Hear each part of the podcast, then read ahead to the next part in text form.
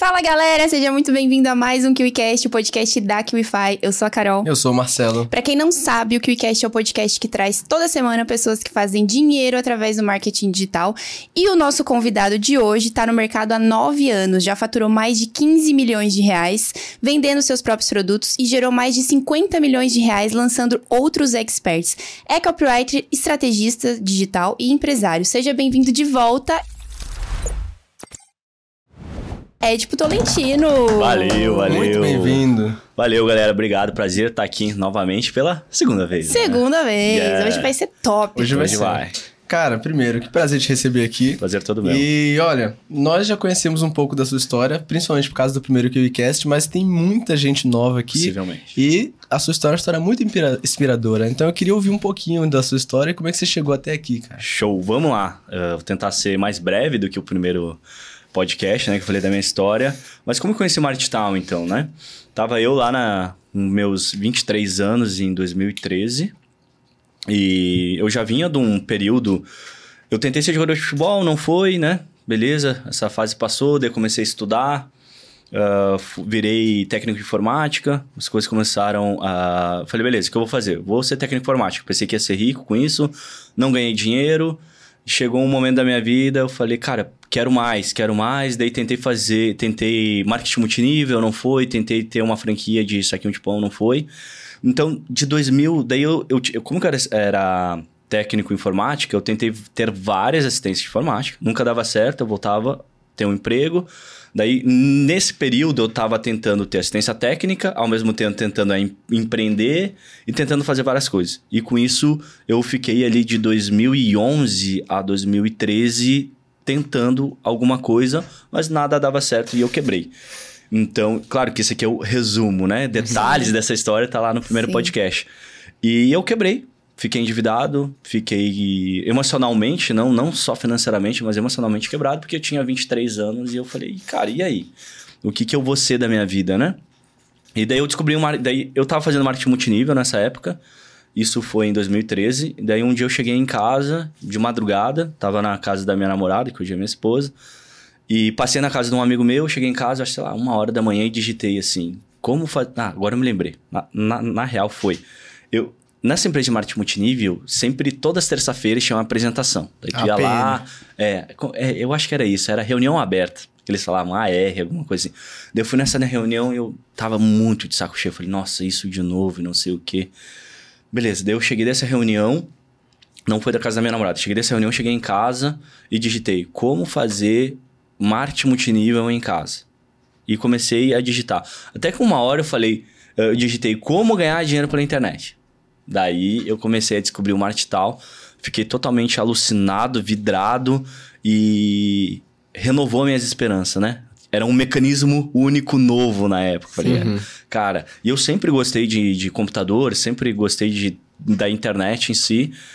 E eu falei, bom, eu- é isso que eu quero. E eu sou uma pessoa intensa. Eu falei assim, larguei tudo que eu tava fazendo. Depois de uma semana, larguei, larguei o marketing multinível e comecei a estudar marketing digital. Eu falei, cara, é isso que eu quero pra minha vida, né? Só que eu tinha já 23 anos, tava devendo dinheiro pra caramba. Ninguém acreditava em nada que eu fazia, porque, pô, é mais uma coisa da cabeça do Ed. Porque imagina marketing digital em 2013. Nossa. Né? Ninguém fala, quase ninguém falava Ninguém sobre. falava, não era assim que, beleza, o o meu vizinho, o meu primo, o meu amigo tá ganhando dinheiro na internet. Não, não existia live, não existia, não tinha nada. Era um, a pessoa mais perto que eu tinha era um cara da minha cidade que tava viajando na Tailândia e eu usava ali como referência. Não, tem um cara aqui de Caxias do Sul, que eu sou natural de lá, tem um cara aqui de Caxias do Sul que tá viajando na Tailândia e tá ganhando dinheiro na internet. Daí eu falava pras pessoas, eu, tá, mas será que isso é verdade? E eu falava, ah, ele deve ganhar uns 20 mil por mês. eu ia ele falava, ah, mas será que isso é verdade? 20 mil por mês.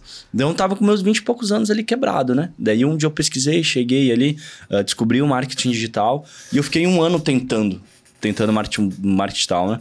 E na época era duas coisas muito faladas. Era marketing de afiliados, que ainda hoje é muito falado, e na época também estava na onda do lançamento, ele estava chegando no Brasil. Lançamento. Deu bem assim, ser expert, né? Ser especialista. Eu não tenho nada para ensinar, na minha cabeça, né? Eu não tenho nada para ensinar. E, e ser afiliado na época, eu não tinha condições nenhuma financeira de estar investindo em tráfego pago, etc. E daí eu tentei ser afiliado com, com blogs. Criei um blog, me lembro que um dos primeiros blogs que eu tinha Eu tinha vários blogs, mas um dele era Internet Renda Agora. Era uma, um nome bizarro, assim. Enfim, não dava certo, né? Daí eu, eu prestava serviço para um cara que ele nem tá mais no mercado, chama Marcos Lucas. Uh, fazia algumas coisinhas para ele de graça, assim. Daí tipo ele, o quê?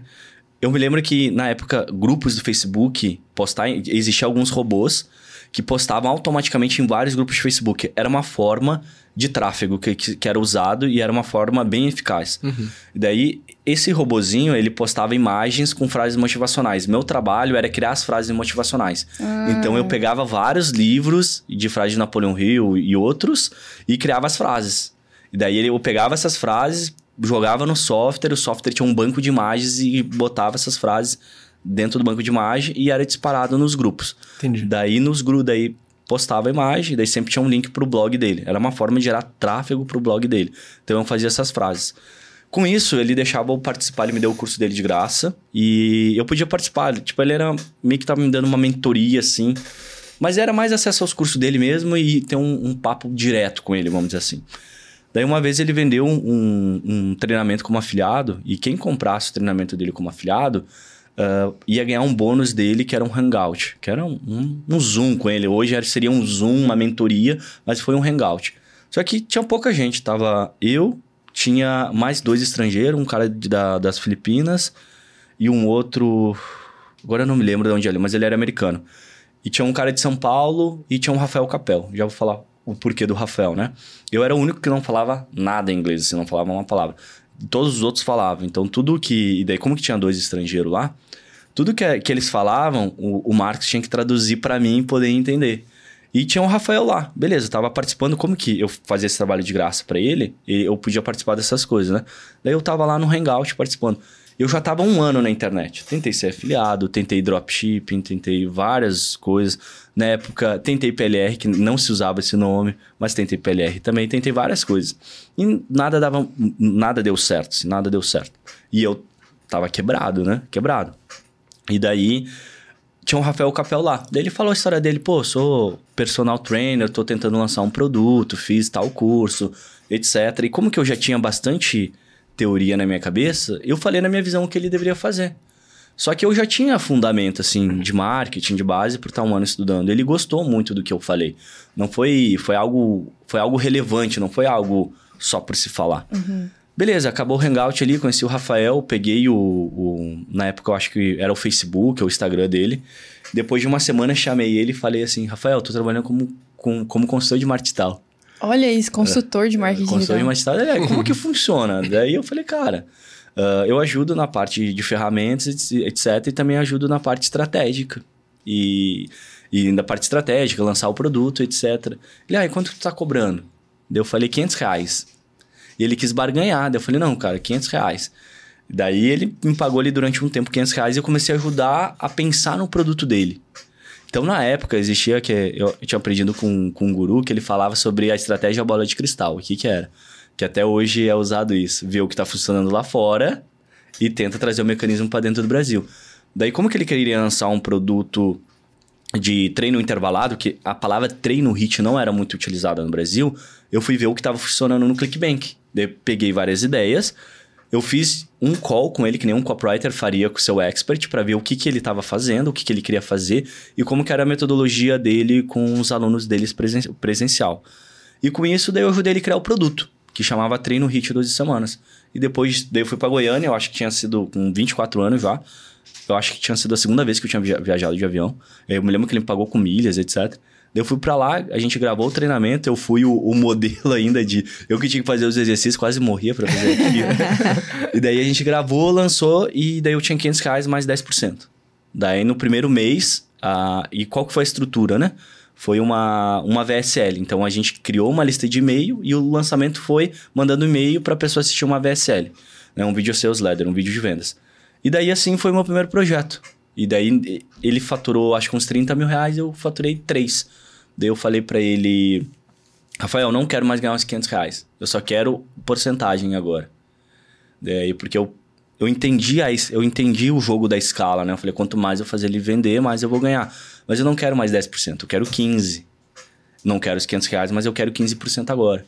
Daí ele era um cara bem resistente, daí eu consegui 15, depois foi pra 20, e daí eu comecei a pegar outros projetos. Logo, e eu já emendei direto, né? Não, eu tô gostando. Não, Tá aqui. gostando? Não, bora. Bora? Daí, nisso, nisso, ah, eu acompanhava um cara, que era da minha... Sabe aquele cara que eu falei que era minha inspiração de Caxias do Sul, que morava na Tailândia, Sim. etc? Eu comprei um treinamento dele e na época a gente usava muito comunidade no Facebook. Não era, não era Telegram, era Facebook. E eu era muito proativo na comunidade. Eu ajudava, tipo, eu já tinha um conhecimento, por mais que eu não tinha resultado, eu já sabia muita coisa. ah, perto comparado com, as, com, com quem estava iniciando do zero. Então eu era muito ativo na, na, na comunidade dele, do curso. Daí um dia, né, eu mandei uma mensagem para ele e falei, Bruno, o nome dele é Bruno, ah, tu tá precisando de alguém no teu suporte? Enquanto isso, eu tava trabalhando com o Rafael lá, né? Daí porque na minha cabeça eu pensei assim. Falei, bom, eu já. Porque a minha, ó, só voltando um pouquinho. Eu queria ganhar dois mil reais, porque é o que eu precisava para conseguir viver. Certo. Ok. E eu, tipo, eu queria sair muito da casa dos meus pais, tava com 24 anos. A casa ela era muito pequena. E, tipo, tinha a minha casa, daí atrás tinha a casa da minha irmã, do, do lado, assim, as casas eram todas grudadas, assim, era tipo um, um- um- A Vila do Chaves, assim, era tudo uma coisinha grudada à outra. junto. E a casa, minha casa era muito pequena, né? Tem até essa, essa foto dessa minha casa no Instagram. Era muito pequenininha a casa e eu queria muito sair dali, muito, muito sair. Daí eu, eu fiz esse primeiro lançamento ganhei 3 mil reais e eu saí de casa. E eu não sabia quanto que eu ia ganhar no, no próximo lançamento. Daí eu achei um apartamento que era de um amigo meu, que ele. Era de um amigo meu, mas o dono mesmo do apartamento era o pai dele. Eu era amigo do pai dele também, ele me alugou por 300 reais. Olha isso. Eu falei, velho, não sei o que vai ser no outro mês. Mas na minha cabeça é, se eu ganhei 3 mil agora e eu começar a me dedicar 100% para isso, eu vou ter mais resultado. Isso foi em agosto de 2014. E daí, em- ao mesmo tempo, eu tava participando dessa comunidade, né? Ali, bem proativo. Daí um dia eu mandei pro Bruno, Bruno, não precisa de ninguém na tua, no teu suporte? Ele falou, cara, eu vou fazer um lançamento daqui um, daqui um tempo. O, o Bruno é bem amigo do Arthur, né? Por sinal. Ele falou bem assim: eu vou fazer um lançamento daqui um tempo, eu vou precisar de alguém no suporte. Eu falei, beleza, quando tu precisar, tu me chama. E passou ali alguns meses ele me chamou. Então eu falei com ele talvez em julho ou maio, por ali. Ele foi me chamar em agosto, setembro. Foi setembro ou outubro que ele me chamou. Eles iam fazer um lançamento bem grande. Ele me chamou, só que qual que era meu papel dentro do projeto? Ah, a gente não usava na época Zoom, era Skype que a gente usava. Era todas as pessoas que tinham cartão cancelado e boleto gerado, era um produto de, dois no- de 3,997, vamos arredondar aí 4 mil. ah, eu ligar para essas pessoas para fazer recuperação de vendas, né? Já nessa época. Já nessa época. Legal. Daí, cada venda que eu finalizava, então foi um, meio que um papel de recuperação e closer, porque eu tinha que ligar. E como que eu já estava estudando um pouco de copy, eu já entendia um pouco mais de vendas. E daí eu, e eu já tinha feito um vídeo de vendas, já estava estudando copy, etc. Mas você tava estudando copy por conta. Por conta, por conta. Eu, na época, tinha um cara que eu gosto muito até hoje, que é o Frank Kearney. Eu comprei vários livros dele, tem na minha mesa. Eu não entendia nada. Eu botava os vídeos dele e ficava assistindo, ouvindo ele. Sem, sem, entender, Sem entender. nada. Juro pra vocês, sem entender nada. A minha cabeça, tipo assim, eu não sei como que pode sair isso pra quem vai escutar. A minha cabeça era assim, meu subconsciente, Vai entender alguma coisa aqui. de alguma forma, vai processar essa informação. Legal. Pelo menos é uma crença positiva. Sim. É, Legal. Eu, eu, eu, eu- eu- na minha cabeça era isso. Meu subconsciente, de alguma forma, vai processar o que tá aqui. E no- dos males ao, ao pior, né? O que o pior que pode acontecer é... Eu tô, de alguma forma, ah, me aproximando, tendo um contato com, com, com o inglês, Sim. né? Enfim. E daí eu tava estudando copy já. Já tinha feito uma... Eu eu já tinha feito uma VSL que eu tinha ganhado mil reais. Tinha lançado o, o Rafael. Então, já tava até me, me posicionando no mercado como copywriter. E daí eu participei desse lançamento. Então eu ganhava 250 reais cada venda recuperado. Eu já tava com, mar- com um casamento marcado e eu precisava fazer dinheiro. E daí o que, que eles faziam? Toda manhã era eu e outra pessoa que, que, que ligava. Mas tipo assim, não tinha regra. Tá aqui, quem pegar primeiro o lead, liga. Eu acordava bem cedo, antes, a gente tinha que começar a ligar às 9 horas. 7 horas eu já tava na frente do computador, esperando a partida. Quando dava 9 horas, eu começava a ligar no Skype. Ligar, ligar, ligar, ligar. Ligava pra todo mundo. Ligava, eu ia até umas 9 da noite. Ah, daí eu fiz 6 mil reais nesse lançamento, nesse coisa. Eu falei, cara, meus pais juntos nunca ganharam 6 mil reais. Eu, em 2014, fiz 6 mil reais. Então, o meu sonho de viver de internet, ele tava se concretizando. Sim. Eu, eu- cara, tô ganhando 6 mil reais, velho. E daí, beleza. Daí eu fiz essa grana e esse projeto chamava Máquina Automática de Vendas. Ele não existe mais. O que, que ele era? Ele era um gerador de VSL de um estrangeiro que era licenciado no Brasil, do John Benson, um dos maiores copyrights. Aí vem a minha escola de marketing. Porque eu comprei esse gerador para mim também. Então, ele ensinava a fazer uma VSL, mas eu ficava estudando essa VSL, a, o gerador, para entender os princípios de copy que tinham por trás, né? Uhum. Daí eu fiz 6 mil reais aí. O, e, os produtores eram o Rodrigo Polesso, que era um cara de emagrecimento, e o Bruno, que ensinava a ganhar dinheiro online. Os dois se juntaram para lançar essa, esse gerador aí, que era o, a máquina automática de vendas. O Rodrigo Polesso, ele era um, um dos maiores experts do Brasil de emagrecimento. Ele, o nome dele era reconhecido, ele ainda continua sendo, mas na época, como tinha pouca gente, ele era um dos principais, assim, talvez ainda seja. E ele precisava de um gerente de afiliados. E como que ele viu o meu desempenho? Porque o meu desempenho comparado com o outro vendedor foi muito. Uh, eu, eu, meu desempenho foi muito maior do que o outro vendedor. Daí um dia ele me chamou e falou: Cara, o que tu tá fazendo, etc.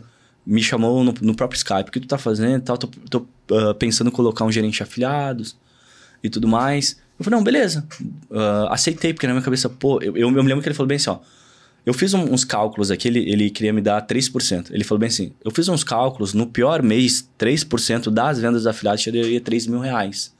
Eu recém estava morando sozinho, eu falei: bom, tô ganhando aqui com, com o Rafael uns 3, 4 mil por mês, mais 3 mil dele, já 6, 7. Tô ficando rico. Falei assim, velho. Eu, eu trabalhava com técnica informática, eu era técnico informática. Eu falei assim, mesmo após formado, eu não ganharia 7 mil, não pelo menos nos primeiros 3, 4 anos.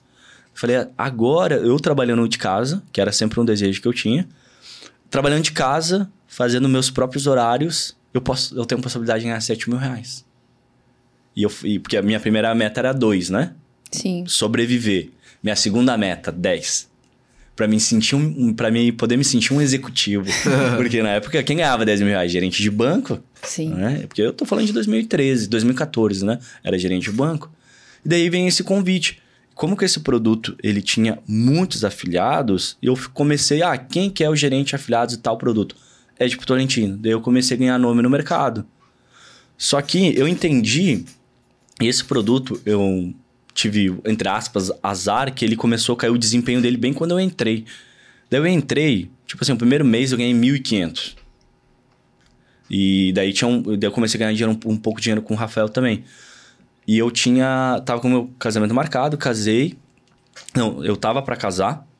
E eu falei assim, eu na minha cabeça, tá? Uh, quando eu ia. Uh, isso daí é um pouco até de. Não sei se eu posso falar criação ou alguma outra crença minha, não sei. Mas na minha cabeça sempre, eu sempre pensei assim, não sei se é certo ou errado.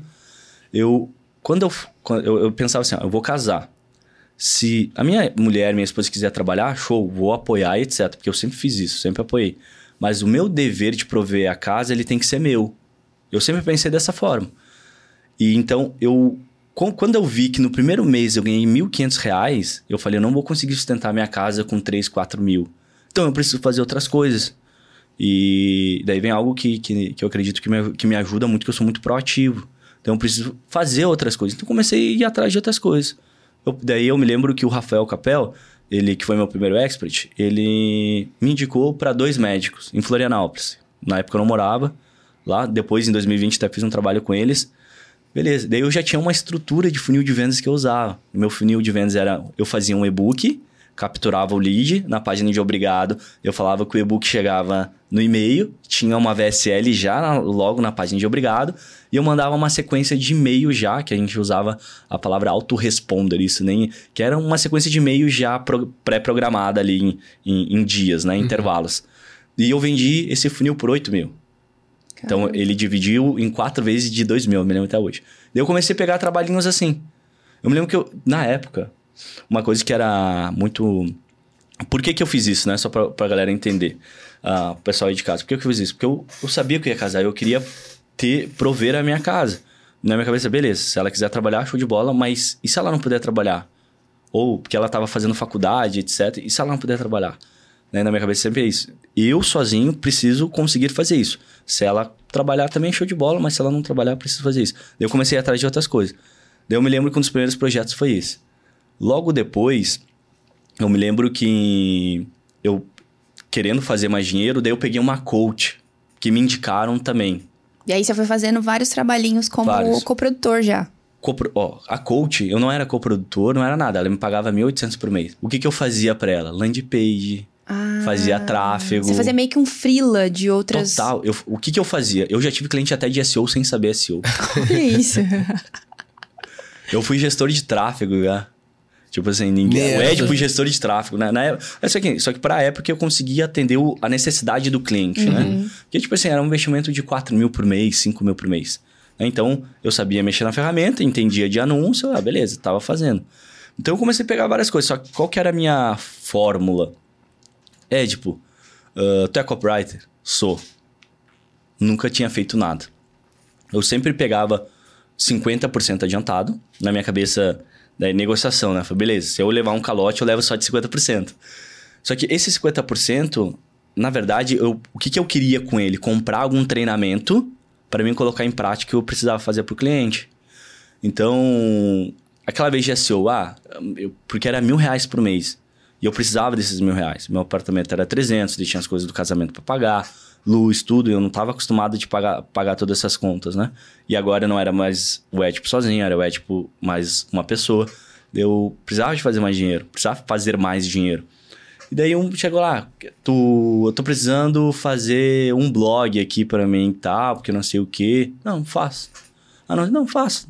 Eu pegava o dinheiro, comprava um curso de SEO, aprendia a fazer o básico e gerava um resultado mínimo pro cliente. Mesmo Legal. sem saber, muitas vezes. a Você maioria das aprendia- vezes eu não sabia. Caramba, das coragem. vezes, é.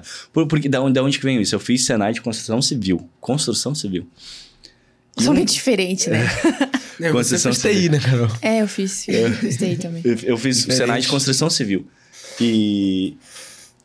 hum, eu me lembro uma vez, ah, e eu ganhei como melhor aluno ainda. é.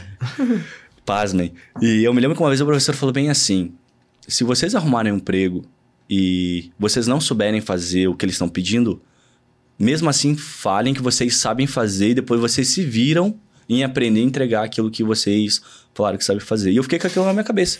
Então toda vez que vinha algo pra mim, eu falava assim, eu, eu preciso aprender isso. Eu não, eu não ficava escolhendo. Hoje eu vejo que as pessoas que estão começando ficam escolhendo. Eu não ficava. Eu queria. porque era assim, eu tinha um objetivo. Eu quero chegar no objetivo. A forma que eu vou chegar no objetivo, Não se vai ser fazendo tráfego, se vai ser como copy, se vai fazendo SEO, na minha cabeça não importava. Meu objetivo era sustentar a minha casa de internet. Sair da pindaíba que eu tinha, pagar minhas contas, ter uma vida decente. Esse era o meu primeiro passo, assim. Ter uma vida decente. Conseguir minha mãe, conseguir ajudar minha mãe a pagar a conta de luz, conseguir pagar minhas contas de casa e assim por diante. Então eu comecei a pegar várias coisas. Claro que daí com, com o decorrer do tempo, daí eu fui afunilando. Tráfego. Não gosto de mexer no Facebook, acho muito chato. Beleza, então vou começar a terceirizar. Daí eu comecei a terceirizar. Uma coisa que bem no início eu já comecei a fazer, eu contratei uma pessoa para me ajudar a instalar o WordPress, fazer suporte esse tipo de coisa. Eu pagava 500 reais para ele. Então, coisas que eu, eu, eu, eu, me- lembro que uma vez o Frank Kernel, eu acho que foi no. Eu não me lembro, foi um vídeo, eu acho que foi um vídeo que ele fez. Daí eu pausava, eh, digitava no Google Translator para ver o que estava escrito, né? Daí eu me lembro bem assim. Que, ele- que no vídeo falava, você tem que focar naquilo que traz dinheiro diretamente para sua empresa. Então, coisas que não traz dinheiro diretamente para sua empresa, você delega. Daí eu fiquei com aquilo na cabeça, né? É, porque na minha cabeça é, eu pensava da forma: bom, eu preciso escutar pessoas que estão aonde que eu quero estar. Então, o Frank Kern está onde que eu quero estar, então eu vou escutar o que ele tem para falar e não vou discutir. Pronto, né? Bem, cabeça assim, vendo a pessoa como um mentor. Daí, eu, daí eu me lembro que eu já sabia instalar o WordPress, eu já sabia fazer essas coisas bem básicas, mas eu, eu, eu sabia que instalar o WordPress não ia me trazer dinheiro direto para minha empresa.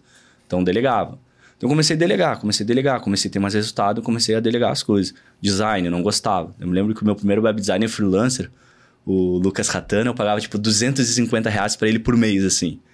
E daí foi, comecei a pegar projetos maiores, fui delegando mais. Meus primeiros projetos grandes, assim, eu contratava um gestor de tráfego, pagava para ele um valor específico, ele rodava o projeto e era isso. Então, daí eu. Aonde que eu vi que eu. ah, na, na verdade, não era bem assim, ah, qual que é a minha maior habilidade? Nem foi isso.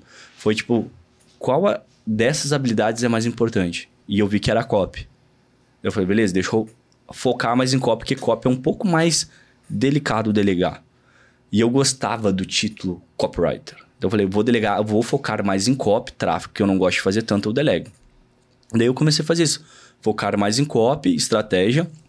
Nos meus projetos maiores, eu nunca fui só copywriter. Eu sempre fui copywriter e estrategista. Copywriter e estrategista. Na, na grande maioria. Alguns projetos eu só escrevia copy, mas foram poucos. Mas esses, esses projetos grandes que você entrava, você entrava como copywriter? No início e aí depois você via fazendo outras, outros trabalhos? Não, as pessoas, a abordagem sempre era, é, tipo, tô precisando de um copywriter. Só que eu via que a pessoa precisava ah, de muito mais coisas. Entendi. Então, por exemplo, quando meus primeiros projetos como coprodutor, eu, peguei, eu sempre peguei 20% do bruto. Então, arredondando, 100 reais eu ganhava 20 e direto na plataforma, a outra pessoa ganhava os 80%.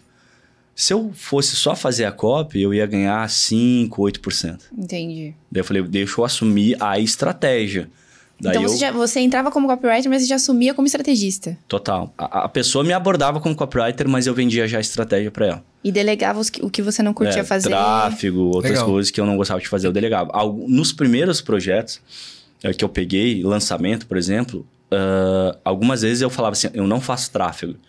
Só que eu vi que isso era um problema. Eu falei, não, eu vou assumir a responsabilidade, mas eu vou delegar. No começo, eu dava uma porcentagem do meu resultado para o gestor de tráfego. Então, se eu tinha 20%, eu dava 5 para ele e ficava com 15 para mim. Quando os projetos começaram a ficar maiores, eu já negociava. Falava, não, eu vou te... Quanto que você quer? Ah, eu quero 5 mil. Beleza, 5 mil e 2%. E não, era 5 mil, eu me lembro que no começo era de 3 a 5 mil e 10% do meu resultado. Então, um lançamento que dava 100 mil, ele ia ter 10% do 100, dos meus 100 mil, não do projeto. Então, ele ia ganhar 5 mil fixo, 3 mil fixo e mais 10 mil, que era 10% do meu resultado. Uhum. Daí depois eu comecei a ter equipe interna mesmo, né? Comecei a trazer cada vez mais pessoas para dentro. Mas assim, eu fui, assim foi. Eu fui entendendo o que mais dava dinheiro, eu fui entendendo aonde eu me dava melhor, aonde que eu conseguia gerar mais resultado. Alguns projetos eu só fiz copy. Uh, mas eu, eu, era muita. Quando eu entrava só em copy, eu falava, nossa, aquilo ali tá errado, velho. Pô, aquilo ali poderia ser diferente. Eu tipo, eu me segurava muito, assim. Uhum. E, e para entregar um resultado maior, eu preferia pegar o todo do que pegar só uma parte. Alguns projetos eu fui só cópia, assim, os resultados foram muito bons, mas foram poucos que eu só fui o copy. A maioria das vezes me contratavam como copy, mas na negociação eu vendia a estratégia. Daí foi. Entendi. Eu comecei com um perpétuo, daí 2017 comecei a pegar alguns lançamentos grandes. O primeiro lançamento que eu fiz, eu fui... Eu deixei o lançamento da pessoa toda automatizada dentro de uma ferramenta que era o Infusionsoft e refiz toda a copy. O tráfego foi ele que fez. Daí, de 2014 que eu comecei a 2000 e metade de 2017, eu só mexia com perpétuo, basicamente. Fazia funil de vendas, prestava serviço como copy, fazia coprodução, fazia tráfego aqui, tinha vários tipos de coprodução, projeto com escopo fechado. Ah, eu quero um funil que nem aquele dos dois médicos. Eu quero um funilzinho assim, ah, não, tô vendendo por 10 mil, tô vendendo por 8 mil. E daí as pessoas iam dividindo e para mim era bom porque eu tinha sempre previsibilidade. Ah, tenho 5 para receber aqui, 2 mil para receber aqui, mil para receber lá. No final das contas, fechava, né? Daí 2017 comecei a pegar, daí eu fui pro mundo de lançamento, que eu fiquei em alguns anos nele. Daí no, em, em, lançamento também, comecei a fazer sozinho. Em lançamento eu pegava fixo e mais porcentagem. Daí eu entendi. Bom, e se eu tiro fixo e peço um pouco mais de porcentagem, uh, perco um pouco da margem de segurança, mas ganho na escala. Uhum. E ganhar dinheiro, ganhar mais dinheiro envolve correr mais risco. E estou disposto a fazer isso. Daí eu comecei e comecei a só a pegar a porcentagem dos projetos. Quando você fez no seu primeiro lançamento? Foi o primeiro, primeiro, primeiro. Foi o de 2014. Só que a estrutura não era a estrutura, tipo, que a gente chama em lançamento de CPL1, CPL2 e CPL3, uhum. né? Eu fiz uma VSL e eu fiz muita antecipação, criei uma lista a tal curso vai ser lançado, então me relacionei com a lista, porque na época tinha uma máxima que era o dinheiro não está na lista, o dinheiro está no relacionamento com a lista. Não tinha redes sociais, a gente fazia, tinha redes sociais, mas não era forte. Era aonde que estava o ouro era no, na lista, né? Daí eu fiquei, ficar, fiquei criando essa lista de e-mails e quando a gente foi lançar, eu lancei a lista para VSL. Então foi um lançamento diferente. Foi um lançamento para uma VSL. Esse foi. O meu segundo lançamento foi um lançamento de congresso, que ele deu muito errado. Deu muito errado. Por que deu muito errado? Porque é, Eu acredito porque eu não sabia fazer direito. ele tava aprendendo, ele tava É, ali. é, exato. Eu me lembro que eu cobrei 5 mil reais pra eles fazerem. É, O lançamento eu não tinha porcentagem, ou tinha 10%. Mas eu me lembro que eu cobrei 5 mil. E eles investiram 30. E vendeu 4 mil só. Nossa. Preju. Prejuízo E aí, total. como é que como Foi- lidar com é, isso depois? Como lidar com isso? Eu me lembro que eu fiquei bem mal com, com a situação, assim. Fiquei uns dois dias mal. Mas daí eu falei assim, bom, ah, aconteceu.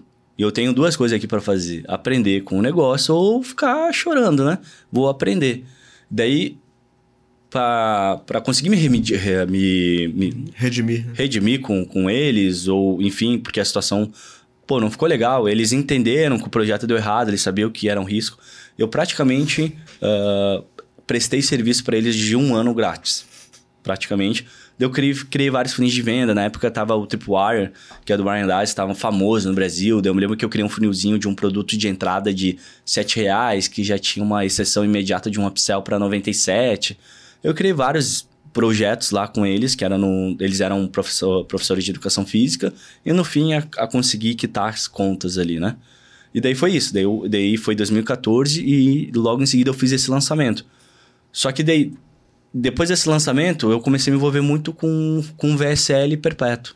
Que os perpétuos eram. Só que eu nunca fui nessa época o cara de mandar o tráfego direto para um vídeo de vendas. Eu sempre mandava uma página de captura com e-book. O cara baixava o e-book, ia para a página de cap... ia para a página de obrigado e recebia sequência de e-mail. Eu meio que me especializei nessa estratégia, porque na minha escola de marketing falava que o dinheiro estava na lista. Então, na minha cabeça, tipo, como que as pessoas jogam tráfego e não capturam e-mail? Eu não entendia isso. Eu falei, pô, é muito dinheiro deixado na mesa, né? Então, eu me especializei nesse funilzinho, fiz vários funis assim, vendi alguns projetos. 2017 eu tive um, um, um projeto que era assim e tudo mais. Daí, daí 2017 comecei a pegar lançamentos maiores. Legal. Oh, Legal. e por falar em funil, que é uma das suas especialidades, Isso. explica pra galera o que é um funil de vendas e qual a importância dele. Você Boa. que chegou a vender uns funil de vendas aí mesmo quando Verdade. tava aprendendo a fazer.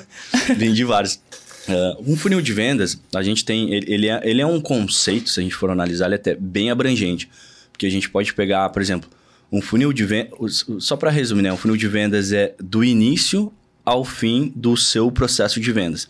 Desde o clique até o checkout e a finalização de compra. Então, a gente for pegar um funil de vendas de tráfego direto, a gente tem desde quantas pessoas que vão visualizar, quantas que vão clicar do clique, quantas que vão para a página, da página, quantos que vão para o checkout, do checkout, quantos que vão comprar. Isso daqui é um funil de vendas, né? desde o começo ao fim. Então a gente tem o conceito de funil de vendas também de, ah, de público, né? de nível de consciência. A pessoa que é topo de funil, meio de funil, fundo de funil. Então, um funil de vendas, ele é, ele é um processo de meio e fim, desde o cliente ver o seu, conhecer a sua marca, então ali no momento de descoberta, até ela chegar no fundo do funil, que é o teu checkout, para comprar teu produto. Legal. Então, existem vários modelos de funil de venda. Para mim, lançamento, ele é um funil de vendas.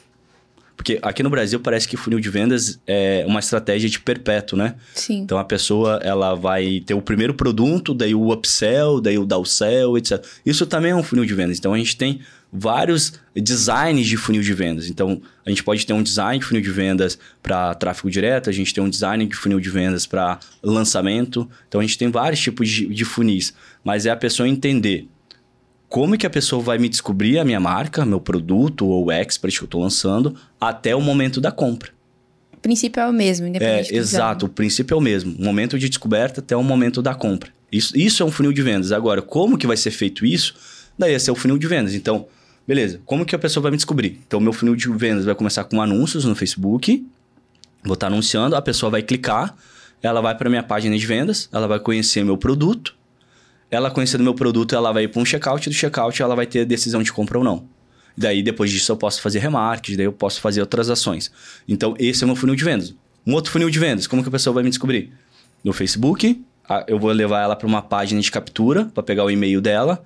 Na página de obrigado, eu vou, já vou tentar fazer uma primeira venda. Se ela comprar, eu vou fazer um upsell. Se ela comprar, eu vou fazer um segundo upsell. Ela finaliza a compra dela. Então, esse é um outro funil de vendas. Então, é, é simples, é assim, como que a pessoa vai descobrir minha marca? e como que ela vai chegar até meu fundo do funil, que é o meu checkout, para o momento de compra, para o momento de decisão.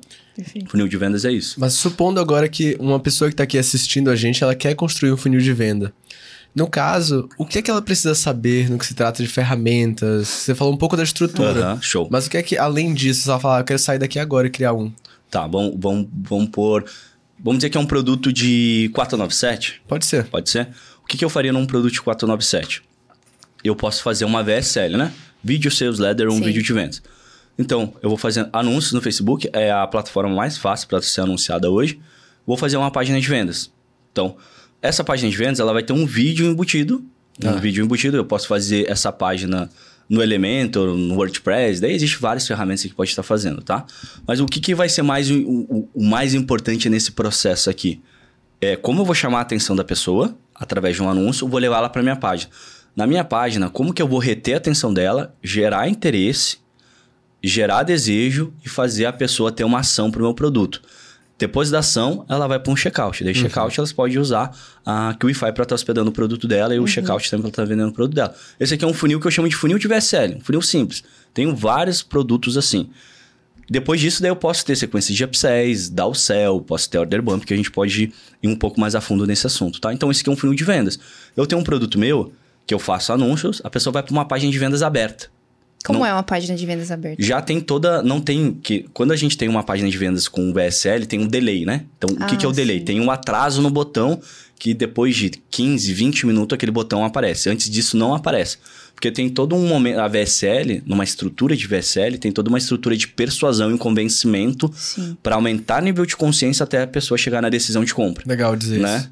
Lá já numa página de vendas aberta, a pessoa já chega, ela já vê todo o produto. Então, ela não, não tem esse delay no botão. Então, eu tenho, eu tenho um projeto que a pessoa chega, é uma aula, não é nenhum vídeo de vendas. É uma aula. Embaixo da aula já tem um botão, se a pessoa quiser clicar e ir pro checkout. Embaixo do botão tem toda a explicação do produto. Claro que daí tem cópia ali, convencimento, argumentação de vendas e tem vários botões que a gente chama que é o CTA, né? A chamada para ação para a pessoa ir pro checkout e comprar o produto ou não. Então essa é uma página de vendas aberta. E daí, quando que eu posso estar utilizando uma página de vendas aberta? Quando que eu posso estar utilizando Eu uma página de vendas isso agora. fechada? Quando eu gosto de usar um- uma VSL quando eu, quando eu tô falando com um público menos consciente. Menos consciente. Quando eu tô falando com um produto que é. um- com um público, perdão, que é mais consciente, daí eu prefiro utilizar uma página de vendas aberta. Porque ele já, já conhece, então ele tá É. mais propenso a comprar já. Então, precisa- público inconsciente. Tipo assim, ele, ele não é consciente do produto, talvez nem do problema dele. Ou do problema ou da oportunidade. Então, quando eu tô fazendo meu anúncio, eu desperto uma oportunidade para ela. Como ganhar dinheiro na internet, por exemplo, tá? Como ganhar dinheiro na internet. Possivelmente ela já vê outros anúncios assim, mas beleza. Ela tá ali navegando, ela nem tá procurando isso. Beleza. A gente usou um gancho como ganhar dinheiro na internet. A pessoa clicou e foi para uma VSL. Então a VSL vai ter essa retenção de manter a retenção da atenção, gerar o interesse dela, que isso daqui seria uma estrutura AIDA, né, que é uma estrutura mais antiga de, de copywriting, ah, gerar interesse, desejo e ação. Então existe toda uma estrutura de convencimento para a pessoa ir aumentando o nível de consciência. Ah, existe uma oportunidade. Eu, existe, existe uma oportunidade. Ah, dá para ganhar dinheiro dessa forma. Então a pessoa vai aumentando o nível de consciência dela. Existem outras pessoas ganhando dinheiro assim. Olha como que é esse mercado. Então a pessoa vai aumentando. Então, algo que era totalmente desconhecido começa a se tornar conhecido para ela. Então, Então ela vai aumentando o nível de consciência dela até chegar ao produto. Porque se ela tem um nível de consciência baixo, ah, ganhar dinheiro na internet. Ela nem nunca tinha visto isso. Daí ela chega numa página de vendas totalmente aberta. Ah, não. Estão querendo me vender. Puf. Vai passar. estão enganando. É, ou, tipo, daí ela pode criar 300 mil objeções na cabeça dela.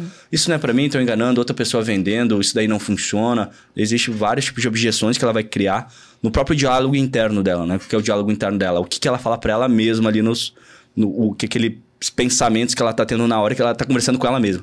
Não, pô, parece uma oportunidade legal. Não, mas isso daí que é enganação, né? Ela falando com ela mesma ali. Sim. Então ela vai ter vários diálogos internos e vai sair da página. Então vai ser uma conversão baixa, né? Então, nesse caso, uma VSL, uma, uma página de vendas fechada, ela vai funcionar melhor para público frio. Melhor, ela funciona.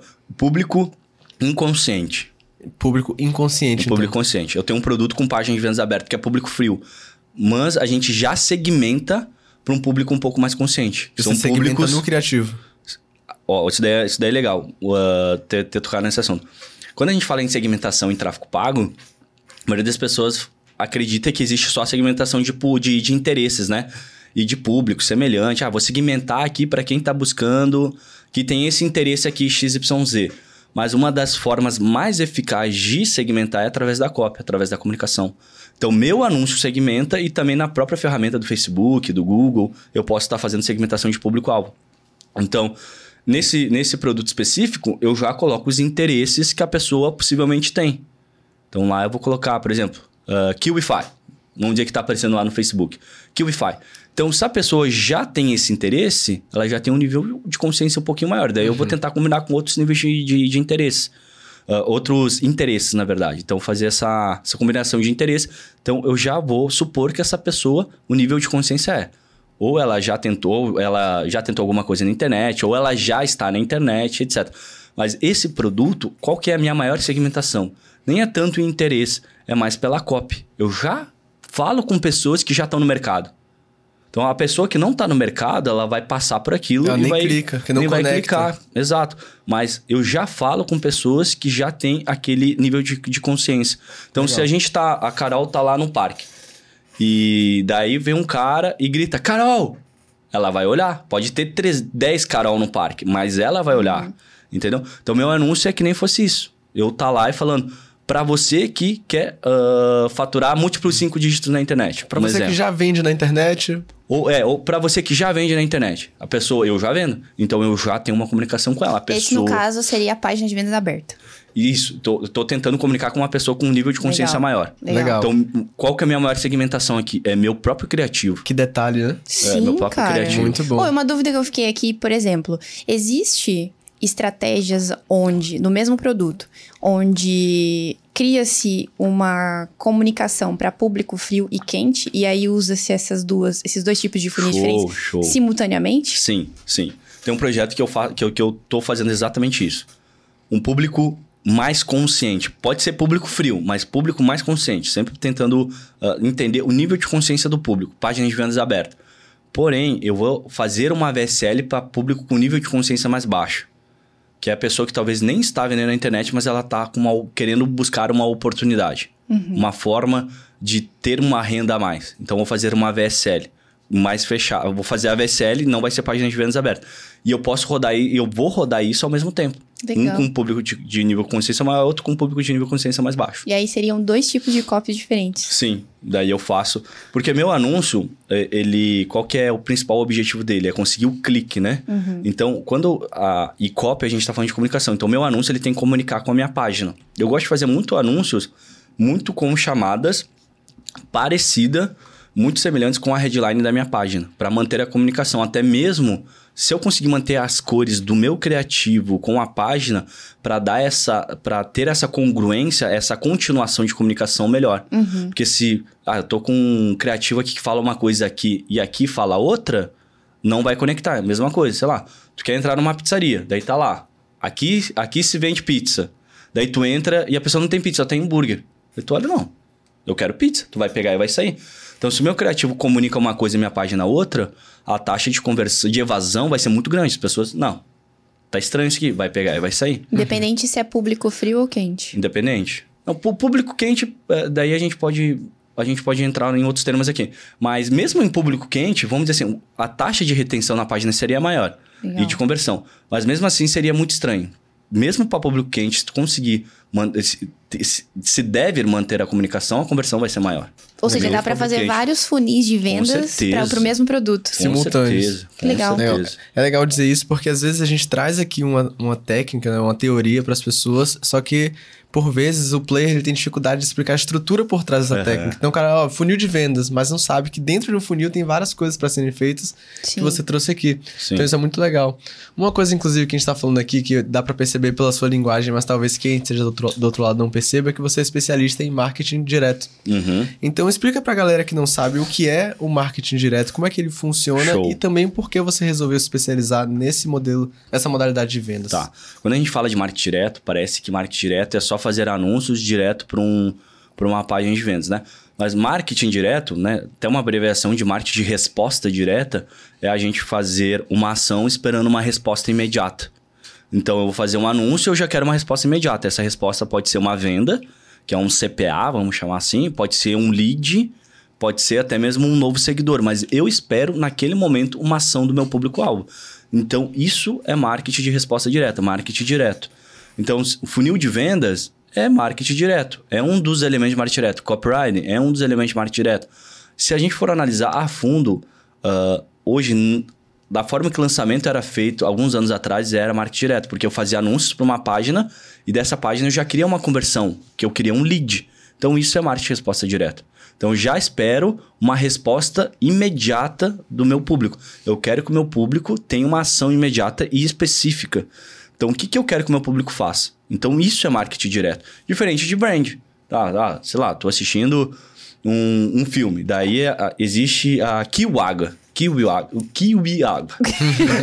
kiwi água. Kiwi água. Kiwi água. Existe a água da Kiwify. Daí tu, tô, tô aqui na... Tá, vamos dizer que a Kiwify vende água. Daí eu tô aqui, tô tomando, ó, a água. Hum. Mas eu não fiz nenhum CTA. Não falei assim, ó. Só mostrei. Né? Eu, eu não falei, ah, clique aqui, pegue uma amostra. Uhum. Não fiz nenhum tipo de CTA, não fiz nenhuma chamada para ação. Mas eu tô tomando. Então, isso daqui é um, é um, é um brand que a gente tá fazendo, né? Eu tô sendo visto, né? É brand. Então, eu não tô esperando uma ação imediata. Então, brand tu não consegue mensurar. Marketing de resposta direta, tu mensura. Então, tu sempre vai fazer... Tu vai ter uma ação, vai esperar uma resposta e tu vai mensurar aquela resposta. Então, beleza, meu, eu estou fazendo marketing direto uh, ah, para o meu funil de vendas. Então, quantas visitas que eu tive na página e quantas compras que eu tive. Então, eu consigo mensurar isso. Então, marketing direto é isso. E, e, parece que no mercado marketing direto não. Só vou fazer tráfego para uma página de vendas. Isso é marketing direto também. Mas se eu tiver um funil de e-book, isso é marketing direto. Então, se eu consigo fazer uma ação, esperar uma resposta imediata do meu público, consigo mensurar isso, consigo mensurar o que, que o meu público-alvo está fazendo, o que eu quero, se é lead, se é, se é venda, se é mais seguidores, isso é marketing de resposta direta. Legal. E por que você escolheu isso para se especializar? Eu acredito que o marketing de, de, resposta direta é uma das formas mais rápidas de tu crescer, mas longo prazo, brand é o que mais vai te trazer dinheiro. Porém, concordo. Qual que é a forma? Legal. Olha só isso. Qual que é a forma mais eficaz e rápida para construir brand através de marketing resposta direta? Por quê? Uh, toda vez que eu tô anunciando, eu ganho muitos seguidores. Mesmo essas pessoas não comprando. Então, ao mesmo tempo que eu tô querendo já gerar receita imediata ali, que eu tô querendo que meu público tenha uma resposta, não, ne, não necessariamente uma, uma receita, mas que eu tô esperando uma ação, que eu tô esperando uma ação do meu público-alvo, eu tô construindo brand, que eu tô construindo, crescendo o meu Instagram. Então, a, a forma mais eficaz de construir brand é através de, de marketing direto. Então, Legal. eu tenho, eu tô criando minha empresa, estou gerando receita, estou gerando leads para o meu negócio, que ao mesmo tempo eu estou criando uma marca por trás. Então, eu estou ajudando a minha marca a crescer através de marketing resposta direta. É porque as pessoas vão chegando lá e vão te vendo, vão sabendo o que você faz. Isso. E aí, exato. E aí é, depende de como você vai nutrindo essas pessoas de conteúdo e sobre o que você faz. Ó, né? O que a gente está fazendo aqui é brand. Sim. Tanto para a plataforma quanto para mim como expert. Tá? Isso aqui é brand, como um, um profissional de marketing. Então, eu não estou esperando uma ação, uh, não estou esperando uma resposta imediata do público. Ah, vou vender, ou vou virar lead, vou ganhar seguidores. Não. Mas brand, eu estou me tornando mais conhecido. Mas o que me trouxe aqui, possivelmente, foram o meu trabalho de, de marketing de resposta direta que me trouxe aqui. Verdade. Então, uma coisa, ah, o brand no longo prazo, ele vai te trazer mais dinheiro, mas eu posso construir brand através de marketing de resposta direta. Os dois podem andar de mãos juntas, né? Não Acredito precisa um anular o outro. Né? Acredito que sim. No começo... é igual as estruturas de funis. Sim. Dá pra fazer Um se alia ao outro e uhum. fortalece. É, para crescer, e, e, a pessoa que é um, um pequeno anunciante, não tem dinheiro para anunciar, ou anuncia muito baixo, sempre, eu sempre vou sugerir a pessoa começar com uma coisa por vez, né? Então, o que, o, o que, que sustenta uma empresa? Receita. Então, ela tem que gerar receita. A partir do momento que ela gera receita, que ela tem uma constância em receita, que ela tem um business de verdade, ela pode começar a olhar para construir brand. Porque se a gente pegar negócio que só depende de, de marketing resposta direta, eles, com o tempo, eles podem... É, é muito arriscado. Porque eles dependem, às vezes, do Facebook, às vezes eles dependem Uh, Existem vários negócios assim. A pessoa pô, ganha muito dinheiro, mas aquele negócio parou de funcionar, ela não tinha um nome ali por trás e o negócio acaba. Hoje, com o nome que eu tenho no mercado, com o brand que eu tenho no mercado, Se minhas duas empresas falirem, eu vou bater na porta de várias pessoas e falar: ah, tô dando consultoria. Eu, eu, eu já dou consultoria, ó. Tá precisando de um head de copy? Tá precisando de um head de marketing?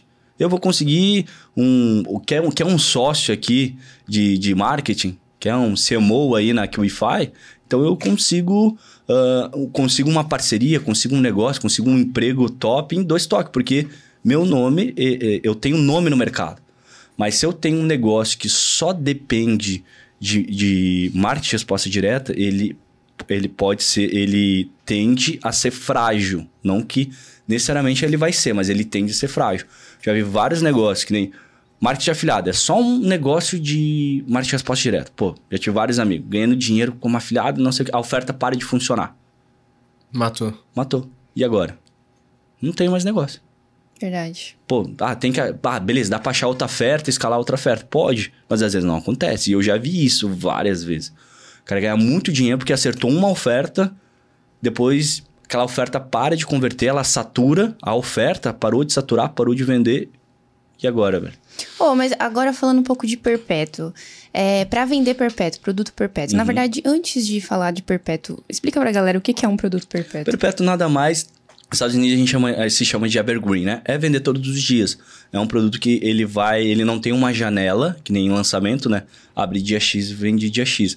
Perpétuo tu vai vender todos os dias. Perfeito. E assim, marketing de resposta direta funciona para perpétuo ou para vender todos os dias eu também eu preciso de branding necessariamente?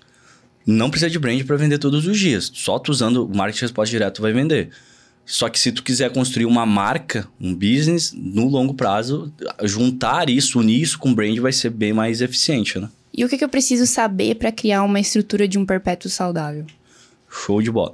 Para começar um perpétuo, daí a gente, daí a gente pode até entrar em, aqui em tickets, né? Legal. Eu acho que dá para. Eu tenho um projeto que eu dou consultoria que lá vende um perpétuo de 997, né? O ticket do produto, mil reais. É um pouco mais difícil, mas dá para vender. A maioria dos meus perpétuos eles vão até 497. Então, eu vendo, eu vendo perpétuo até de 50 mil reais. Vocês vão, já vão, eu vou falar sobre isso. Vender, é tipo assim, eu tenho uma oferta que vende todos os dias, tá? Para vender, qual é a estrutura de um produto de 497? Anúncio e uma página de vendas. Pode ser uma página de vendas aberta ou pode ser uma BSL. Eu tenho as duas formas, tá? Então, isso aqui é um perpétuo. Estou vendendo todos os dias, estou gerando tráfego todos os dias, estou fazendo anúncios, levando para uma página de vendas, que da página de vendas vai para o checkout, e daí tem upsell, order bump, downsell, beleza. Isso aqui é uma estrutura de um produto de 497, uhum. com VSL ou página de vendas abertas. O, como que eu vendo, por exemplo, um produto de 5 mil reais? É perpétuo também, porque eu estou vendendo todos os dias, evergreen, todos os dias. O que que, o que que eu vou fazer? Vou fazer anúncios, Daí, nesse caso aqui, eu vou mudar um pouco a estrutura do meu funil. Vou mandar a pessoa para um webinário gravado, uma aula gravada. Vou pegar o e-mail. A pessoa vai assistir toda a aula. Depois que ela assistiu toda a aula, veja eu fazer uma chamada para ação para checkout. Eu vou fazer uma chamada, eu vou apresentar então, ah, os três passos para você ter um negócio de seis dígitos no perpétuo. Beleza. Veja eu chamar a pessoa para ir para um checkout, porque é um produto de 5 mil reais, a conversão vai ser muito baixa. Eu falo, ó, você pode dar minha ajuda. Eu vou explicar todo lá o, o produto, etc. E vou pedir para a pessoa fazer uma aplicação. A pessoa aplicou, daí vai ter um closer que vai vender. Então, um closer é um vendedor, um copywriter, basicamente, por telefone. Então, o processo, ele, o processo de vendas ele muda. Uhum. Pode ver. Produto de 497, eu não preciso de um vendedor, mas um produto de 5 mil eu preciso de um vendedor. Sim. Justificar um pouco mais, é, é uma venda mais consciente. A persuasão é, tipo, no um a um ali, no telefone, seja no WhatsApp ou no, numa ligação no Zoom, a conversão sempre ela vai ser muito maior do que um checkout, sempre, tá? Isso para produtos de ticket maiores, né? Agora, eu não vou fazer uma ligação para um produto de 497, não acho que justifica. Agora, nesse caso, sim, a pessoa foi lá, vez de mandar lá para o checkout, vou pedir para o meu vendedor ligar para ela, vender o produto, daí eu vou mandar lá o checkout para ela fazer o pagamento. Só que se eu mandar lá direto para o checkout, minha taxa de conversão vai ser muito baixa, ainda mais para público frio, que a pessoa nunca viu o expert, nunca viu o uhum. especialista e tudo mais. Então o processo de vendas muda. E esse mesmo processo ele pode se aplicar para uma consultoria de 50 mil. Então eu posso vender produtos de muito high ticket, high end, que a gente chama, no perpétuo também. Só que a estrutura do funil ele muda. Nesse caso é que a estrutura do fechamento mudou. No produto 497, página de anúncio, página, checkout. Pronto. Nesse caso aqui, eu já vou mudar um pouco a estrutura. Anúncio, uma página de captura, a pessoa assiste uma aula, na aula ela vai para uma aplicação, da aplicação passa por um filtro e vai para uma ligação. e na ligação faz o fechamento ou não. Legal. Então, a estrutura do funil muda. Pode ver que nesse caso existe várias novas etapas nesse funil. Na outra já é um funil com menos etapas. Ô, eu já caí num Fantástico. funil, nesse, num funil desse, eu acabei de lembrar. Funciona era, muito era bem. um, eu, eu- olha só que. Nossa! eu fiz uma aplicação e era um curso de copywriter. Olha, os caras da Era- copy é, bom. Na verdade, eu acho que era uma mentoria de copy. E o ticket era 4 mil. É, exato. Se tu caísse. E aí o cara me ligou. Agora, nossa, eu vi, ele tava falando, eu falei, nossa, caí. Olha lá. Se fosse direto pro checkout, possivelmente não ia Não, comprar. com É, certeza. porque quem dá 4 mil assim É, pra assistir um É, vídeo? o cara, tipo, ele te liga pra saber como que, que- quem é você, quanto Ah, você tá existe disposto. todo um script de É, vendas, né? Existe ele todo fe- um... fez perguntas assim. Exato, existe toda uma persuasão atrás disso, né? Não são perguntas aleatórias, já são perguntas ah, levando a pessoa pra ela ter uma ação, né? É, Então, tipo, quando o cara fala, ah, eu quero saber quem é você, você já fica, vixe, será que eu sou, tipo, valioso o suficiente pra ter É, acesso a essa informação? Exatamente. É É, um- todo um jogo de... Tem, tem um script que, que se usa bastante que é o spilling, é, spin selling. Spin selling. Uhum. É, tem um livro sobre isso também que mostra esse processo de vendas, né? Tem o, o Receita Previsível também que fala um, um pouco sobre isso, sobre vendas de telefone, etc. né? Legal. Ó, então, de acordo com o que você falou, você falou, ah, eu tenho produtos que vendem por 497 até produtos que vendem por 50 mil no Perpétuo. Aham. Então, nesse caso, você tem uma esteira de produtos no Perpétuo. Isso, isso. Então, você acha que é importante ter uma esteira de produtos no Perpétuo? Como funciona a sua, no Pra- caso? Pra ter um negócio saudável, eu acredito muito que sim. Sempre. Tem, tem uma, uma, uma frase do Russell Russell, que, eu, que é o maior marqueteiro do mundo, que eu acredito muito que o front-end, que são produtos de entrada, eles servem para pagar o custo da empresa. E back-end, que são produtos após esse produto de entrada, eles vão gerar riqueza para a empresa. E eu acredito muito nisso. No Brasil, a gente consegue ainda ah, ter margem anunciando direto. Então, por exemplo, ah, eu, o, o Marcelo aqui ele tem um produto de Excel, a 297. Eu vou anunciar direto para o produto Excel e vou ter lucro, né? Que a gente chama de ROAS. Então, eu vou a cada 100 reais eu faço uma venda de 300. Então, estou ganhando 200 reais em cada venda. No Brasil, isso é muito... Isso ainda é, é possível. Porém, isso tá ficando cada vez mais difícil e eu acho que vai se tornar até insustentável. Nos Estados Unidos, na maioria dos mercados, isso é insusten- insustentável. Um- um- Uma vez eu estava ouvindo o podcast Frank Kearney e ele falou, isso foi em 2020. E eu tava ouvindo o podcast dele, ele falou: Ah, o, o, o custo por clique aqui é 4 dólares. Eu falei, meu, deu 4 dólares. Eu fiquei pensando, imagina o custo por clique aqui no Brasil ser 4 reais. Tipo assim, é insustentável. Eu acho que foi em 2019, 2020. Porque 4 reais na época era o custo por lead. Eu falei, imagina isso. E já tá acontecendo Sim. no Brasil. Então, cada vez vai ser mais difícil você ter um produto de entrada que te gere lucro. Então, o que, o que, que eu, eu já já vi esse movimento acontecer, eu falei, deixa eu me antecipar. Então, os produtos de entrada, que a gente chama de front-end ou front-end, eles servem, eles não servem para dar lucro, eles servem para dar escala. Então, como que meu funil de vendas está funcionando? Eu tenho um produto de entrada, então eu estou fazendo dois e-books, eu tenho um outro produto de entrada, a gente está anunciando eles. Eu não importo em, em empatar o tráfego. Tô investindo 10 mil por dia e vendi 10 mil por dia. Pô, mas empatou, cadê o lucro? Tá tudo bem, vou empatar, porque eu quero mais pessoas dentro do meu funil de vendas. Quando as pessoas, elas, ah, eu chamo isso até de. Isso daí eu ouvi o Ali Casa, nós, nós conversando, ele falou isso pra mim. Beijo, querido. Ele falou pra mim é, sobre criar estoque, né? Então, tipo, quanto mais page view nas minhas páginas, melhor. Mesmo as pessoas não comprando. Eu só quero empatar o tráfego. Por quê? Pessoa pisou na minha página, ela entrou na minha página, meu pixel vai marcar ela, eu vou fazer remarketing para ela, assistir um webinário meu específico, que é onde lá eu vou, eu vou fazer uma chamada para ação, né, para a pessoa, para vender uma mentoria de 5. Essa pessoa, ela vai para uma aplicação e quando ela entra com o meu closer, que vai para dentro do telefone lá, muitas vezes a pessoa entra para comprar uma mentoria de 5, mas sai de lá comprando uma consultoria de 50 de 60, na verdade. Ou uma mentoria individual de 25, ou uma implementação de funil de 100 mil. Isso vai acontecer. Ou ela entra no mastermind. Então, Sim. isso acontece várias vezes. Então, por que, que eu vou ficar me preocupando em ter lucro imediato aqui se eu posso vender meus back-end? Então, meus front-end, meus front-end servem para dar escala para o meu, pro meu negócio. Eu já fui refém de só vender esses produtos mais high ticket. Chega um momento que fica difícil só vender isso, porque tu precisa de mais pessoas Pra poder ofertar. para ofertar teus produtos de back-end, teus produtos de high-end. Então eu, então, eu comecei a criar. Então, hoje a gente tem um já front-end, um produto de entrada de 497. A gente está desenhando mais dois, que vão ser de 27 reais. Olha, São abre é o famoso abre Ô, carteira. O. Natanael Oliveira falou sobre isso, você É, lembra? o- Não, é, o Nata, ele é... ele é um- Lenda. É, é um dos melhores caras de, Não, de, de marketing direto e resposta direta. Ele é Inclusive, muito É, de copyright incrível. É, sensacional que o é. Cash Um abraço, Natanael. bom. Ele é muito bom, é muito bom. Oh, mas no que se trata então de assim, de order bump, downsell, upsell, é algo que você sempre utiliza na venda dos seus produtos ou não? E explica pra galera o que é order bump, upsell, downsell. Na, na grande maioria, eu vou utilizar sim, tá? Sempre, então, praticamente. É, é, praticamente sim. Order bump depende o funil de vendas, mas eu vou, eu vou chegar por quê. O que, qual que é a função do upsell, do order bump, do downsell dentro de um funil de vendas? Aumentar o ticket médio do meu funil. É isso, eu preciso aumentar o ticket médio.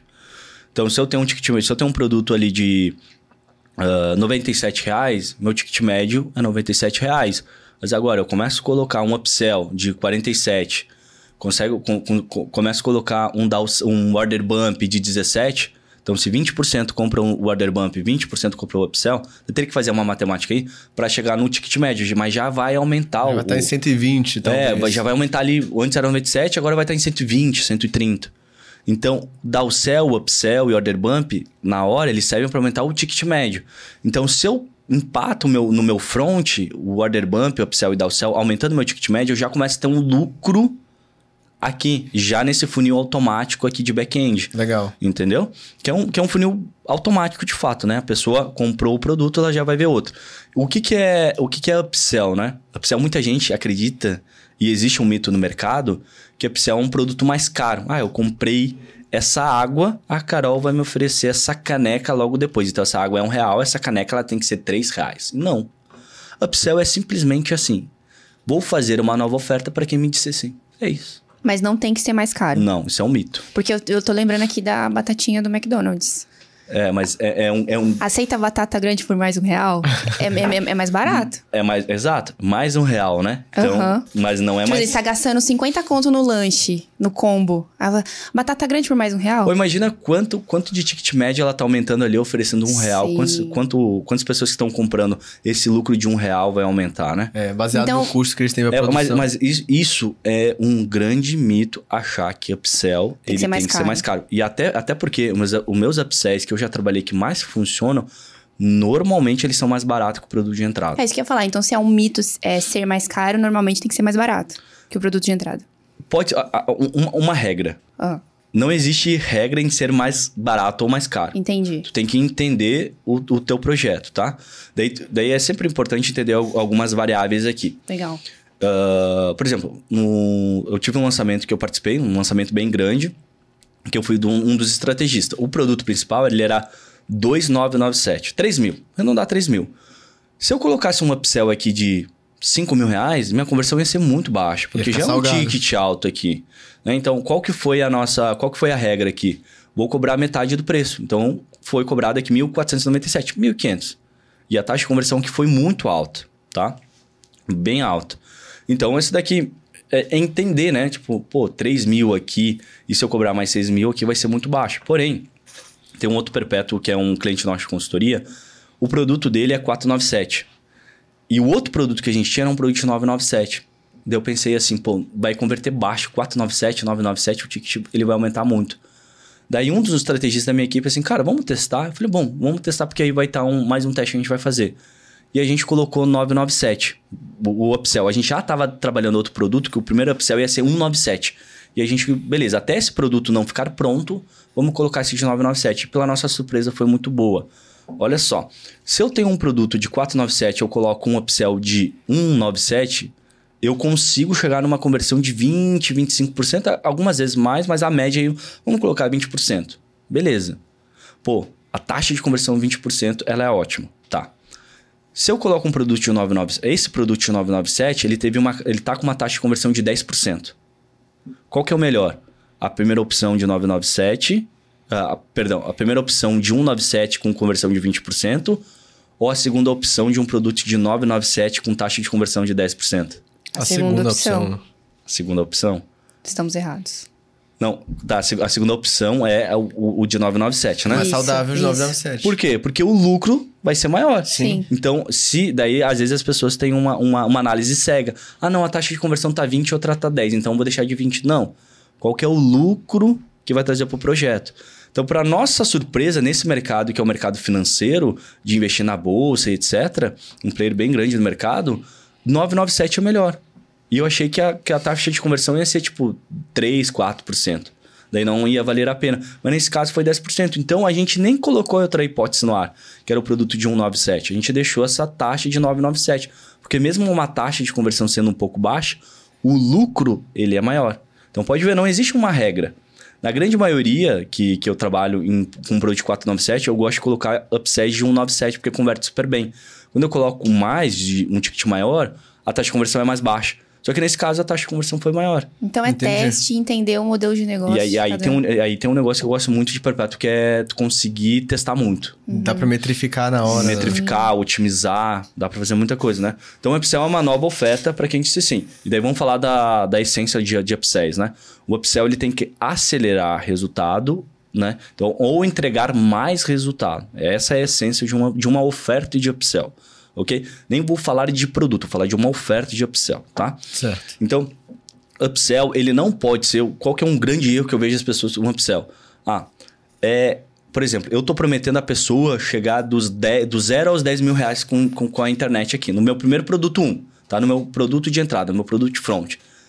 Daí no upsell, ela faz uma, ela, ela, ela faz uma oferta que tende a entender que para ela chegar nos 10 mil reais, ela tem que comprar um segundo produto. Isso gera confusão, porque ela falou, bom, mas ele não falou que eu ia ganhar 10 mil reais agora, mas para mim ganhar 10 mil reais eu preciso comprar outro produto também. Então isso gera taxa de conversão muito baixa. Causa um efeito contrário, na verdade. né? É, exato. E daí tu tem que deixar as ofertas muito claras. A pessoa tem que entender. Não, esse produto eu vou ganhar 10 mil, eu vou sair do zero aos 10 mil reais. Esse segundo produto aqui, eu vou aprender uma nova estratégia que vai me possibilitar fazer 20 mil reais, 15 mil reais. Ou, se esse produto está me prometendo que eu vou fazer 10 mil reais em 30 dias, com essa nova estratégia eu vou conseguir fazer isso em 20 dias. Então, acelera o resultado. Perfeito. Então tem que a oferta tem que ficar muito clara, muito clara para a pessoa entender que isso aqui é uma água, isso aqui é uma caneca. E as duas coisas, elas podem se complementar. Veja, eu tomar no bico, daí eu vou tomar água na caneca. Aham. Show. Acelera. Mas no que Hum. se trata, então. E se complementam, né? Sim. Show. Mas no que se trata, então, de downsell e order bump? Show. Eu tenho até dúvida com o order bump, porque às vezes eu, eu sinto que parece muito upsell. a É, diferença que eu vejo é só sim. no momento do pagamento. Show.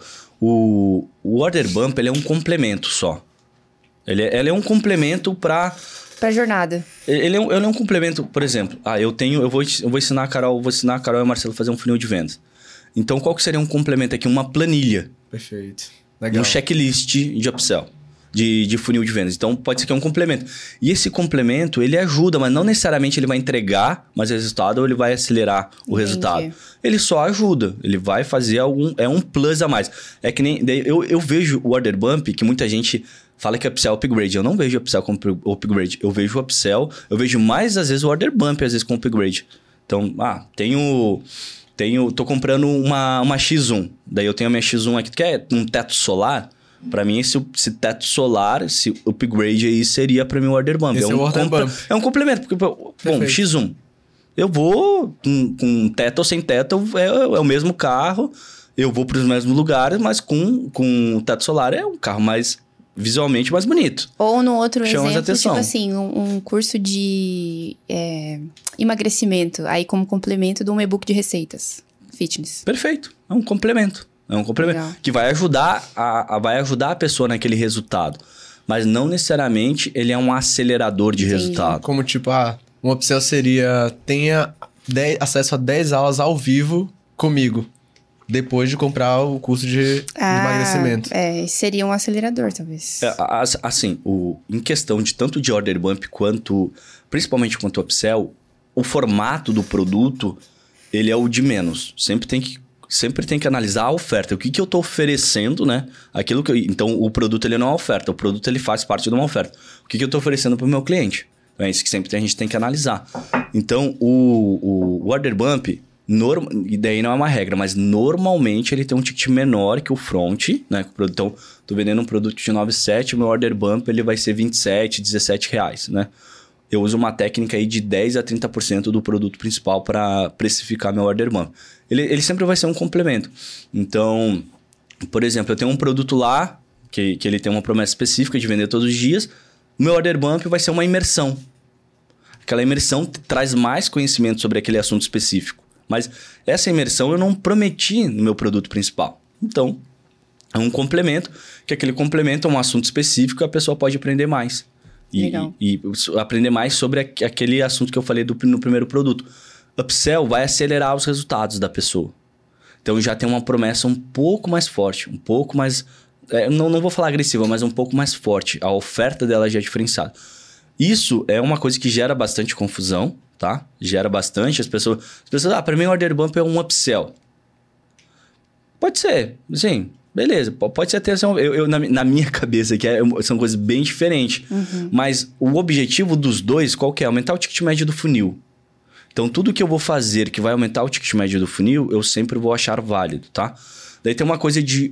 Então, o order bump, só para também ficar muito claro. O order bump, ele é uma oferta no checkout. Então, a pessoa, ela... E pode ver, por- e o order bump que é um complemento, que eu tenho poucas linhas para convencer a pessoa de alguma coisa. Sim. Verdade. Tenho poucas linhas, né? E já no upsell, eu já tenho muito mais argumento. Porque, normalmente, já é uma oferta mais completa. É outra página. É outra página. Então, no order bump tá no checkout. Então, eu vou comprar esse ursinho aqui da Equify. Então, esse ursinho tá 97 reais, tá? Lá no checkout, antes de eu passar meu cartão, eu posso clicar no box para me adicionar isso no carrinho, né? Ali no checkout, na compra. Ou não. Beleza. Então, vamos dizer que eu não adicionei. Mesmo assim, eu vou finalizar a compra. E daí o upsell ele vai vir logo depois. Então eu comprei o ursinho na página, na página que vem que vem logo depois, na próxima página, vai ter minha oferta de upsell. Então são momentos diferentes de compra. São momentos diferentes de compra. Upsell eu sempre vou ter mais argumentos. Eu posso fazer um vídeo de 5, 10, 12 minutos. Normalmente um vídeo de 5 minutos é o que mais converte para upsell.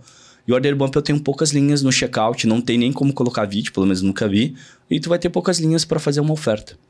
Tá? Entendi. Então, São momentos diferentes de compra pro pessoal entender. E daí, para finalizar do Order Bump, quando que eu não uso o Order Bump? Quando eu não uso o Order Bump, eu tenho que fazer um teste se meu Order Bump não tira a taxa de conversão do meu upsell, que isso pode acontecer. Porque a pessoa já, beleza, ela comprou um produto, ela vai comprar outro produto e às vezes, pô, vou comprar um terceiro produto. Então a oferta do Order Bump não pode conflitar com a oferta do upsell. Então são, tem que ser coisas bem amarradas, a pessoa tem que entender muito. Eu estou comprando o produto 1 para isso, o produto 2 para isso, o produto 3 para isso. Alguns casos, o order bump pode tirar a taxa de conversão do upsell, porque a pessoa, pô, eu já comprei dois produtos, eu não vou comprar o terceiro. Então é sempre um teste que tem que ser feito, tá? Tem, tem um produto que a gente tem ah, em um projeto específico de emagrecimento que ele fala sobre, sobre queima. Daí lá, tipo, ah, queima em, em X minutos, beleza. Daí tem, nesse caso específico, tem vários order bumps, né? Então, é esse produto, a promessa, a, a promessa dela é a pessoa sair do, do sedentarismo. Ela começar a se mexer, começar a fazer exercício em casa, etc, etc. E tem vários order bump que é ah, queima X para bumbum, queima X para abdômen, queima X para coxa. Então, são complementos. Então, a pessoa, ela vai... O primeiro produto, a pessoa, ela vai começar a perder peso fazendo treino em casa. Mas se ela quer dar uma atenção, que é um público feminino, pro bumbum, por exemplo, ela vai adicionar. Então pode ver um complemento, uma coisa bem específica. Não, eu quero pro, pro bumbum aqui. Não, eu quero pras coxas. Eu quero pro meu abdômen. Daí ela, ela adiciona ali no carrinho, tem três order bumpers ali, né? A gente tá testando, né? É contra-intuitivo colocar três order bumpers, mas pode colocar vários. A gente colocou três order bumpers para testar, para ver como que vai ser a conversão. Então isso aqui é um complemento específico. A gente poderia testar isso como talvez um upsell? Até, talvez até poderia. Mas pode ver que são testes que a gente vai fazendo ali, né? Então, um- uma das grandes diferenças vai ser essa também, até o momento, ou o momento de compra. Nesse caso é o checkout e, e o upsell é depois que a pessoa já fez a compra.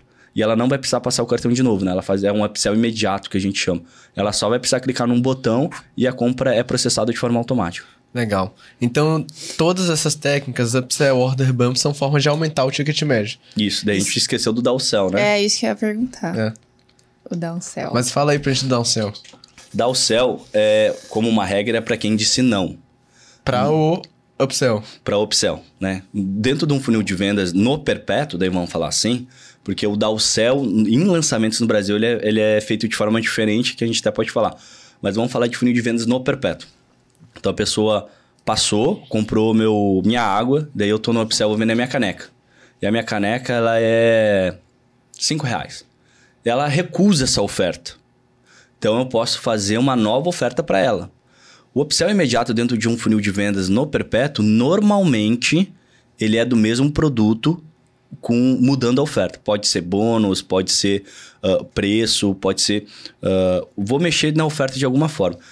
Normalmente, aqui eu vou falar em 99% dos casos, é um desconto que é dado. Daí tem várias formas de dar desconto. Desconto seco. Produto, esse produto, a caneca era 9 reais, aqui no Dalcel eu oferecer a 7 reais.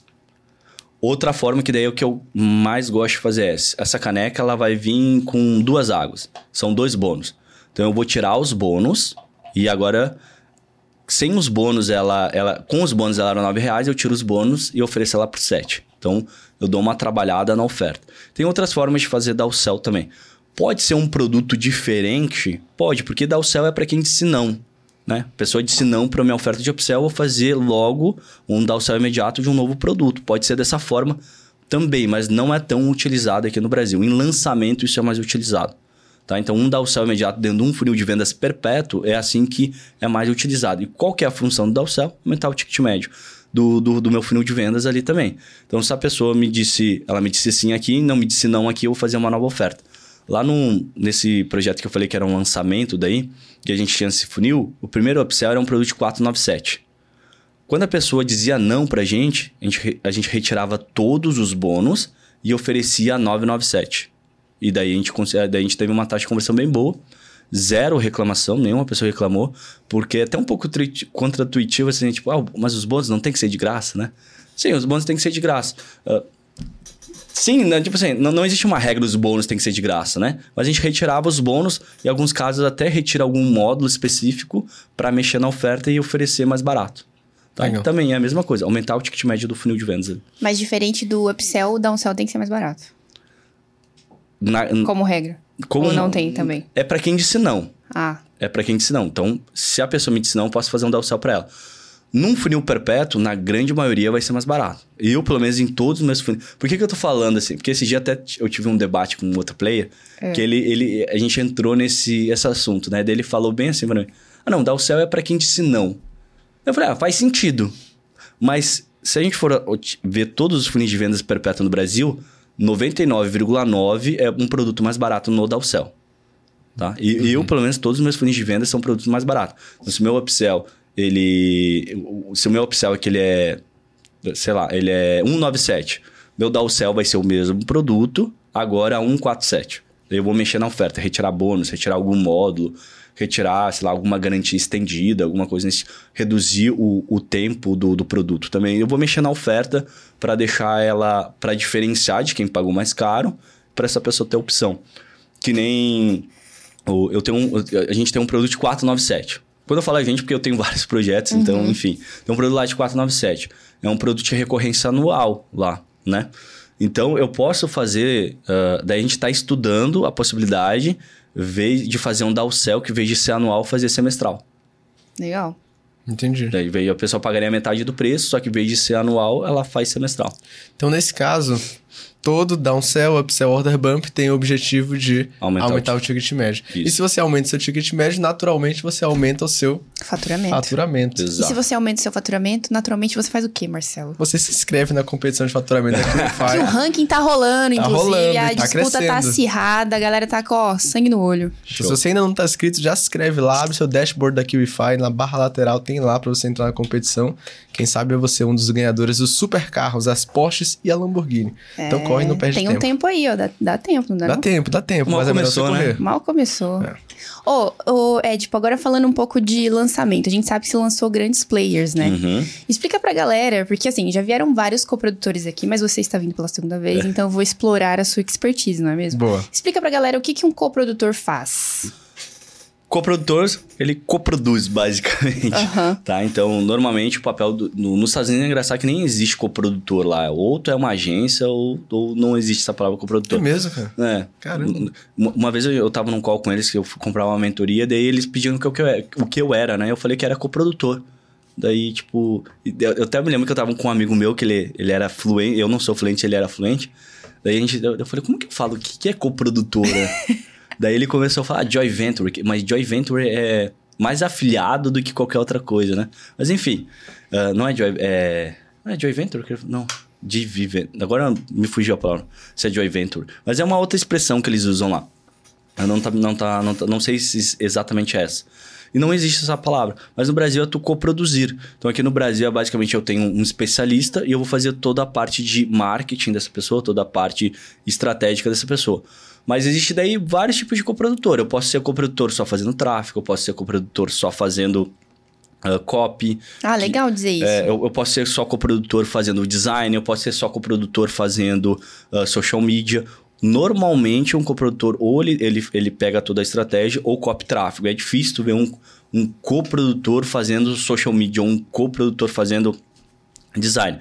Mas existe alguns casos, mas é bem, bem mais difícil isso acontecer. Então, eu, eu vou, fa eu vou fazer algo específico no negócio e eu vou ganhar uma porcentagem por isso. Tá? Daí existe vários níveis de coprodução onde eu posso investir junto, aonde eu não vou investir, aonde eu vou fazer, eu vou fazer várias, ah, vou assumir toda a parte de marketing, toda a parte operacional. Então, quanto mais coisas eu estou fazendo no projeto, normalmente mais porcentagem, mais maior vai ser o meu pedaço daquele projeto. Legal. Tá?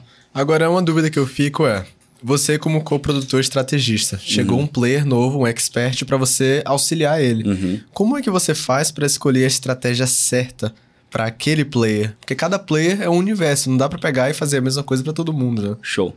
É, é- essa questão de, de estratégia, ah, lançamento, perpétuo, né? Hoje eu sou mais focado em perpétuo, mas lançamento não é negócio, perpétuo não é um negócio, é uma estratégia de vendas. Então eu tento entender o negócio da pessoa, como que funciona, como que é, quais são, qual, quem que é o público de, o público-alvo dela, o mix de produto, etc.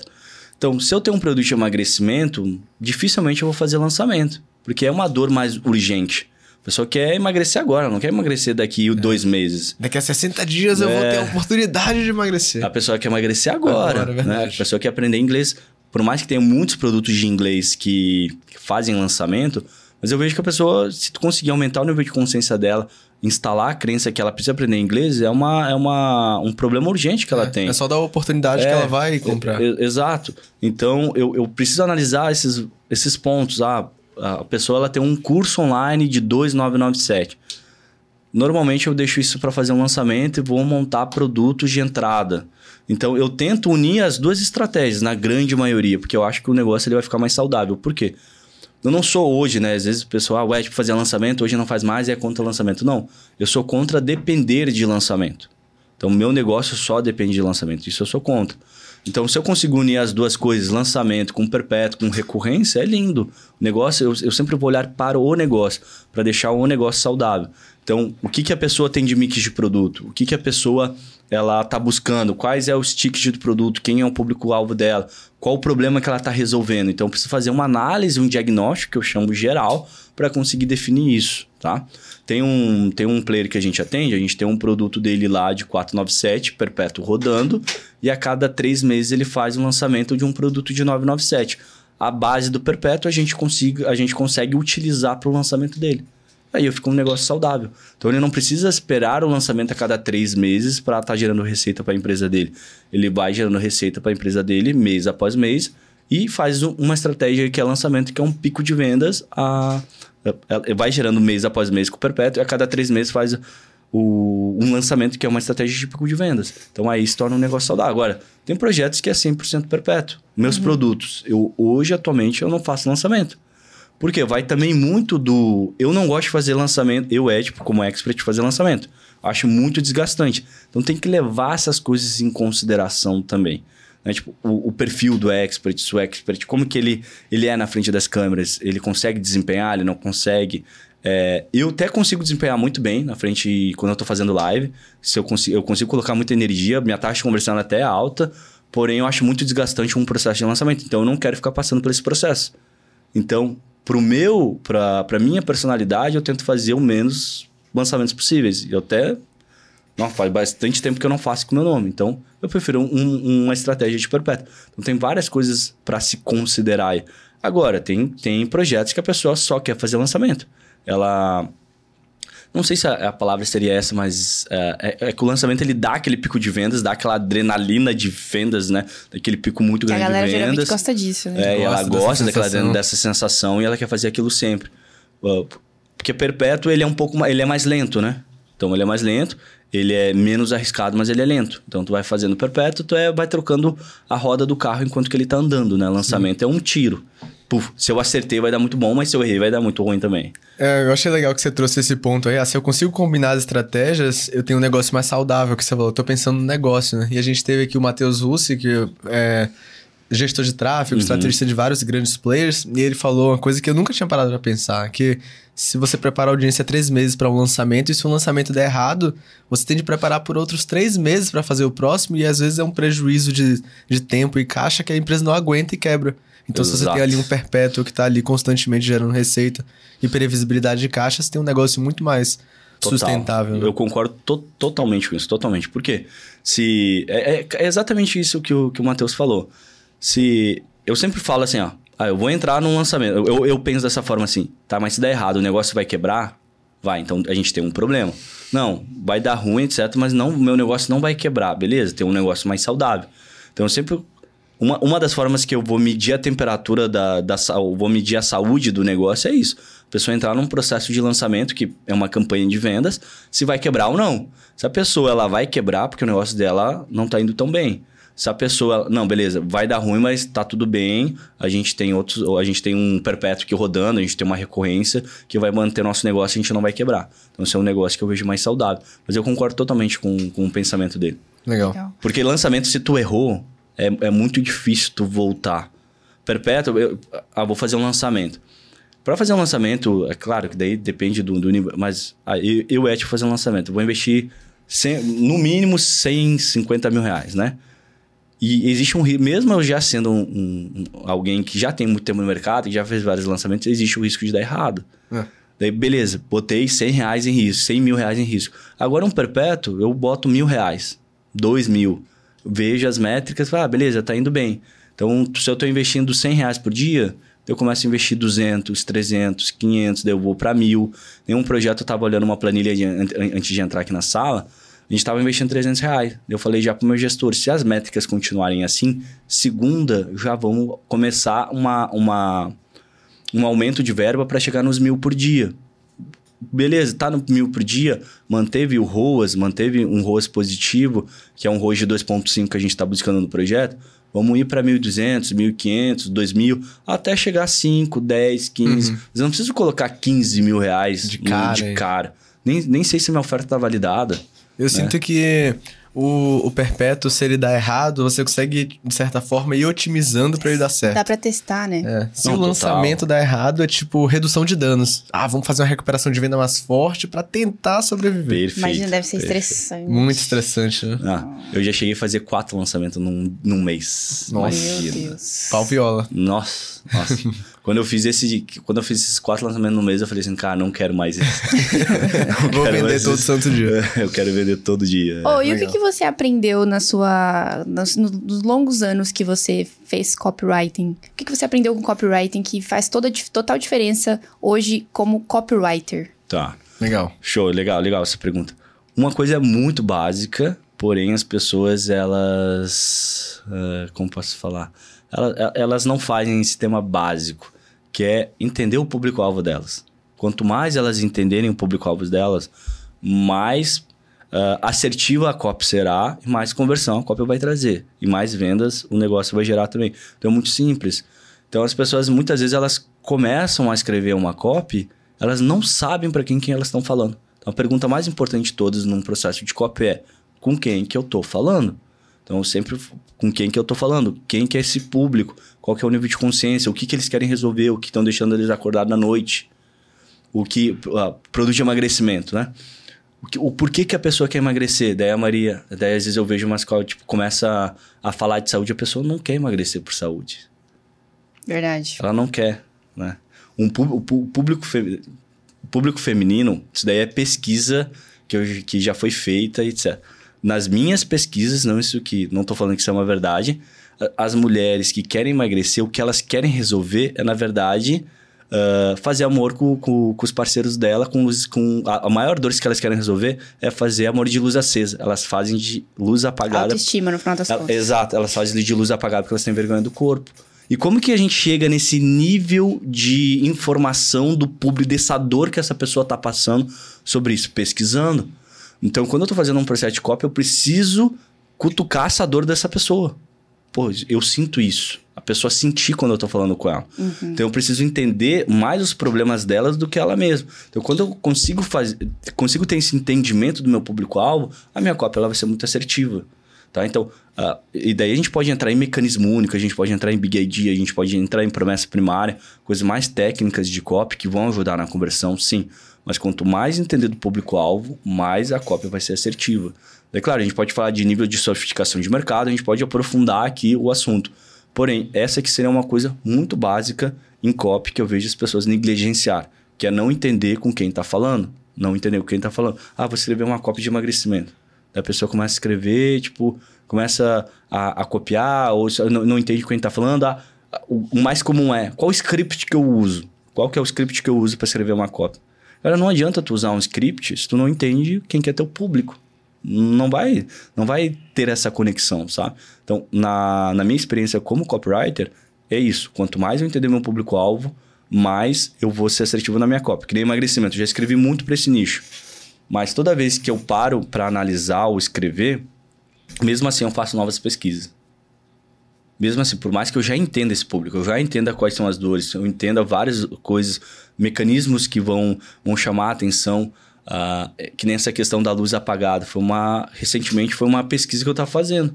Antigamente eu não tocava nesse tipo de dor. Agora eu já sei que isso provoca, isso é uma dor que a pessoa que quer emagrecer, principalmente a mulher, quer emagrecer, tem. E Oi, como você você acha- faz essa pesquisa? Sorry. Nossa, eu ia perguntar isso, Marcelo. Nossa, conectados, sempre, é velho. Não, eu ia perguntar assim, eu ia perguntar assim, ô, se você pudesse dar uma dica pra quem faz. É, porque eu acho que na maioria das vezes a galera tem a dificuldade de fazer pesquisa, por isso que fica pedindo script, Pode né? ser.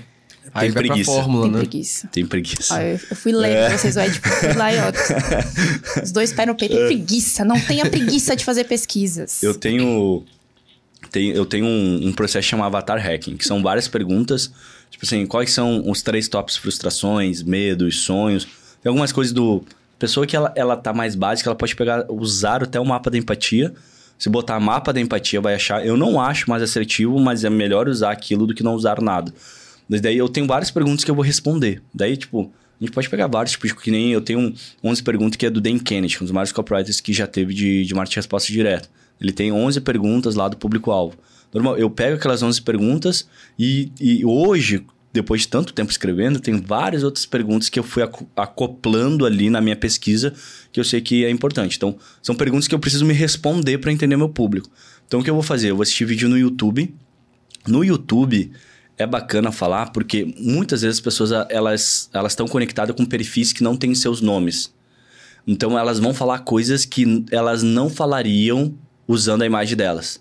Boa. Então, então elas vão falar coisas que, tipo assim, beleza, ninguém sabe que sou eu que tô falando, então eu vou falar. Vou, Tipo so- vou soltar o verbo aqui. É É. só ficar à vontade. É, a pessoa fica à vontade. Eu vou soltar o verbo. Então, eu vou procurar os termos no, no YouTube e vou ler os comentários. É uma das coisas que eu faço. Vou hoje no Instagram de, de concorrentes, vou fazer uma análise de concorrência. Às vezes a pessoa tem um post lá. Qual que é a sua maior dificuldade para aprender inglês? Nossa, aquilo tem Vem. ouro. É. Daí eu vou ler todos os comentários, vou colocar. Então, Instagram, YouTube, análise de concorrência, ah, Amazon. Eu vou procurar é, livros da Amazon. Legal. Daí eu vou ver as pessoas quando elas deixam os seus. Ela lê o livro. Não é a opinião que ela deixa, ela deixa. Avaliação? A sua avaliação. Ela deixa a sua avaliação. Então eu quero ver o que a pessoa estava buscando.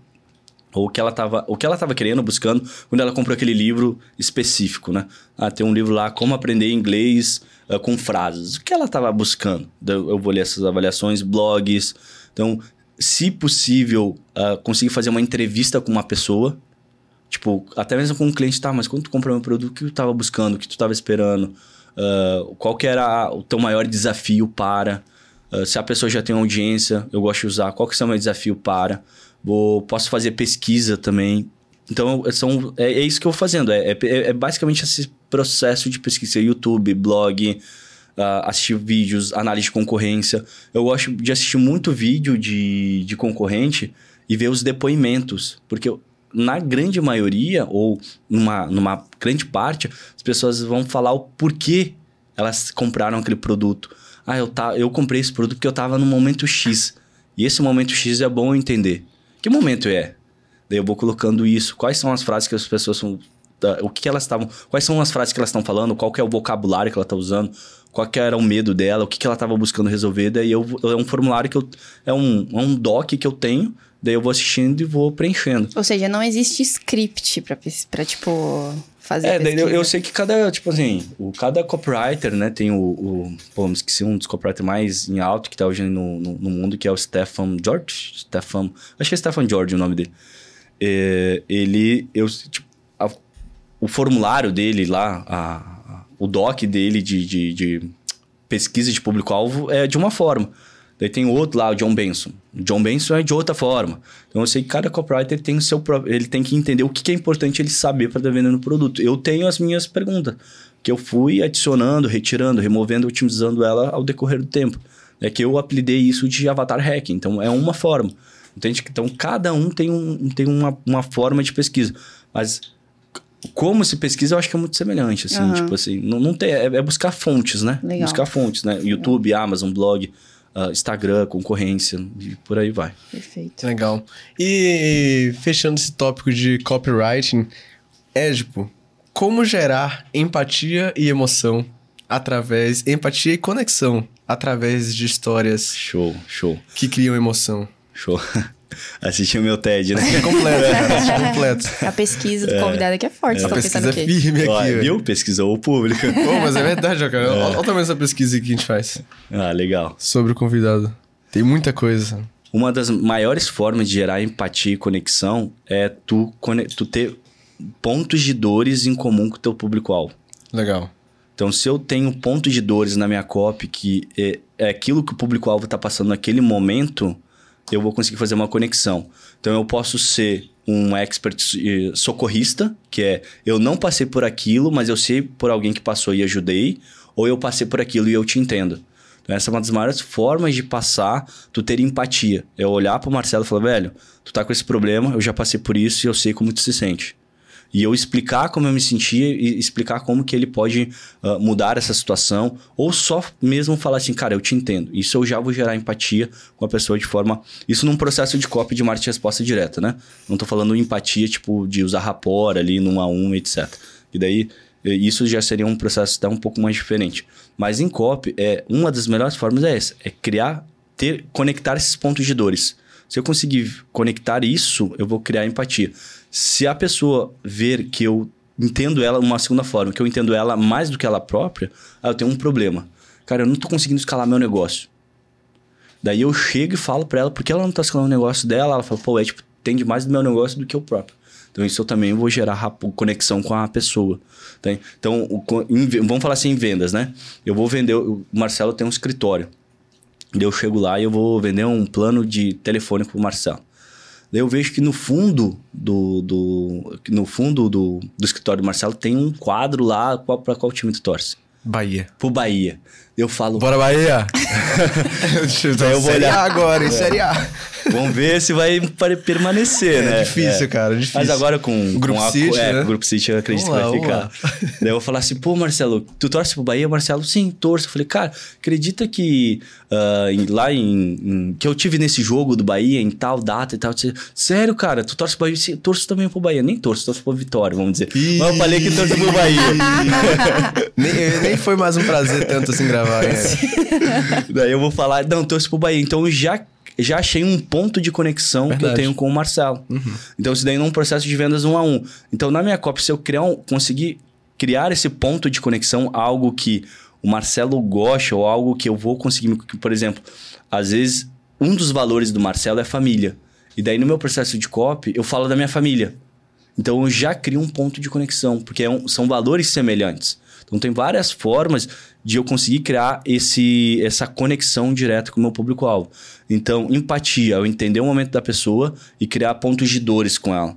E a conexão é achar algo que vai me conectar direto, que nem ah, o quadro do Bahia fala, pô, já tive nesse jogo. Ou mesmo eu não torcendo pro Bahia, pô, cara, como que tá o Bahia? Eu vi que subiu pra Série A, né? Falou, pô, cara, é verdade, subiu pra Série A. Pô, agora que o Grupo City vai ficar na Série A, né? Espero que fique na Série A, as coisas vão melhorar. O, o Bahia vai virar uma potência no Brasil. Então, eu criei, porque ele gosta de futebol, então eu criei esse ponto de conexão. Então, na COP, eu sempre tento achar dentro da minha história algo que é semelhante com o meu público-alvo, com os valores do meu público-alvo. Então, se eu consigo fazer isso na minha cópia, essa empatia, ela, ela acontece. Então, uh, pro meu público, por exemplo, quando a história que eu contei no primeiro podcast tem aquela cena da minha mãe, muitas pessoas passam coisas semelhantes com aquilo. Sim. Então eu crio uma empatia, porque eu falo, às vezes eu já recebi vários directs de pessoas falando, pô, é, tipo, parece que tu tá contando a minha história. Então, porque eu contei um ponto de dor semelhante com a pessoa. Eu passei por algo semelhante que a pessoa tá passando e eu conseguir uh, sair daquele lugar, sobressair ou dar a volta, né? Superar, eu acho que essa é a melhor palavra. Conseguir superar aquilo. Então eu crio empatia com a pessoa, porque ela, ela sabe que eu entendo o que ela tá passando, porque eu já passei por aquilo. Então eu consigo criar empatia. Por isso. Então é são pontos de dores, tá? E conexão é tentar também, por exemplo, ah, tô tentando ajudar a minha mãe. Daí tem um cara lá que eu, na minha história eu conto, né? Pô, entrei lá, minha mãe tava chorando porque não tinha 150 reais pra pagar uma luz. Eu tinha 24 anos, estava quebrado. Daí a pessoa, pô, cara, também tô tentando ajudar minha mãe. Conecta uhum. na hora. Conecta na hora. Então são pontos semelhantes para criar essa conexão. A empatia é pontos de dores. São é, é legal dizer que tipo, tudo volta pro lance de você conhecer seu público. Quanto mais conhecer. Como é que você vai Verdade. conhecer? Como é que você vai criar a conexão se você não conhece? Exato, né? exato, exato. Sim. Claro que daí a gente tem outros elementos de copy que vão fazer muita diferença, né? Mas uh, O Nelson dá risada quando falou mans, né? Mans de gaúcho, velho. mans. Mans. É. Uh, mas. Não, não consigo falar mas, né? É um barga. É, mans. É. O Mans, ele sempre me denuncia. Legal. É. Ô, oh, aulas? É isso que eu ia perguntar. Isso aí foi um podcast ou foi uma aula? Foram cara? aulas. Eu acho que aulas. você tem que dar o seu like aí. Já antes da like gente aí. ir pra caixinha de perguntas. Topa Temos... responder? Uma bora, bora, vamos lá. Começar aqui com Maxwell Underline Oliver. Muito obrigado por esse nickname fácil de dizer aqui no, no podcast, Maxwell, antes de mais nada. Quais são os seus primeiros cinco passos para criar uma oferta? Cinco passos para criar uma oferta. Uh, boa pergunta. Primeiro eu vou entender meu público-alvo. Sempre. Quem que é meu público-alvo, com quem eu estou falando. O que, que eles estão tentando resolver. Então, o que, que eles estão tentando resolver porque eles não conseguiram ainda, tá? Então, o que, que eles não conseguiram? O que eles estão tentando resolver e por que eles não conseguiram aquilo ainda. Por que, que o. Por que, que o, o Bahia tá na série. Por que o Bahia ele tá na série B e não consegue subir pra série A? Né? O Bahia tá na série é, A, viu, ele gente? Ele tá na série A. então, Só pra reiterar aqui. então, vou deixar muito claro, né? Por que, que eles. Uh, o que, que eles. O, o que eles estão tentando resolver uhum. e por que, que eles não resolveram ainda. O que, que eles precisam para chegar lá? Quais são o, o, o que, que falta para essa pessoa chegar lá? Então, eu crio minha oferta baseado nisso. E depois é tentar criar uma oferta que eu consiga visualizar que a pessoa a, a oferta que eu estou fazendo, ela vai gerar tanto valor, tipo, eu vou trocar um real por 10. Então, a oferta, na minha opinião, é até mais importante que a copy. Quanto mais eu trabalhar a minha oferta, mais, mais valor, mais, não é valor que eu, que eu queria falar. Quanto mais poderosa, meu, que a pessoa ela olha e fala assim, cara, isso daqui, essa caneca aqui, ela vale 20 reais, mas ele tá me vendendo por um. Quanto mais forte eu deixar a oferta, também. Uh, eu, daí, como que eu penso nisso, tá? Daí, para não ficar algo, tipo, meio vago, assim. Como que eu penso para deixar essa oferta mais, mais forte, tá? Garantia, bônus, módulo, ticket. O módulo que eu digo aqui é o, a entrega do produto. Seja um e-book, seja um curso online, o que seja, tá? Então, quais são os entregáveis do produto, uh, ticket do produto. Então, se é um ticket melhor com a, que a concorrência, quais são os entregáveis do produto. Uma garantia boa, vou deixar forte. Então, muitas vezes, como que eu deixo uma garantia forte? O meu bônus, sendo mais... Tem uma percepção de valor até mesmo maior do que o meu, que meu produto principal. Pô, vou comprar o produto só por causa que o Ed está entregando esse bônus aqui. Então, eu tento deixar minha, minha oferta poderosa. Então, quando eu estou construindo uma oferta é público, o que, que eles, o que, que eles, qual que é o objetivo que eles estão tentando buscar, o que, que eles não conseguiram ainda, quais são os entregáveis da minha oferta. Então, eu sempre penso nesses quatro pontos aqui, tá? E também, aqui eu talvez pô, entraria assim, uh, seria minha promessa. Eu sempre começo uma oferta com minha promessa. Então, qual que é a minha promessa primária? Esse que eu falo. Então, minha promessa primária é aonde que, aonde que a pessoa vai chegar. Então, qual que é o destino final da pessoa? Então, o destino final da pessoa pode ser como que ela vai ganhar 30 mil reais como um copyright profissional. Um exemplo aqui, uhum. tá? Então, esse aqui é o destino final. Então, o que, que eu preciso entregar para a pessoa ser um copywriter que vai ganhar 30 mil reais por mês? Quais são os entregáveis do meu produto? Tá? Então, eu vou pensar nisso. Então, eu vou pensar em garantia, modos, enfim, todos os entregáveis ali. Entender Uh, eu já entendi o que ela está buscando e por que, que ela não é um copywriter ainda. E vou tentar trabalhar isso na minha oferta, para deixar minha oferta bem poderosa. Oferta, ela é uma. Ela é uma. uma ela é até um. É, é, oferta irresistível que a galera fala, é até difícil a, a galera entender. Mas o que, que é uma oferta? O produto, ele não é uma oferta. O produto, ele faz parte de uma oferta. Oferta é aquilo que tu está oferecendo. Se eu falar pro o Marcelo, cara, ó, eu vou te vender, eu vou fazer uma oferta para ti. Eu te vendo agora esse iPhone que vale, sei lá, 10 mil reais, te vendo ele por 5. Isso daqui é uma oferta. Se eu falar para Carol, Carol, eu vou te vender esse iPhone que vale 10 mil reais por 5, uh, ah, por 5 mil reais e eu te dou dois anos de garantia. Esse daqui já é uma outro tipo de oferta. Então, o produto ele faz parte da oferta, mas ele não é uma oferta em si. Então eu posso vender uma BMW por 100 mil reais, eu posso vender ela por 50. Então vou mudando a oferta. Então tem várias coisas que vão mudando a oferta.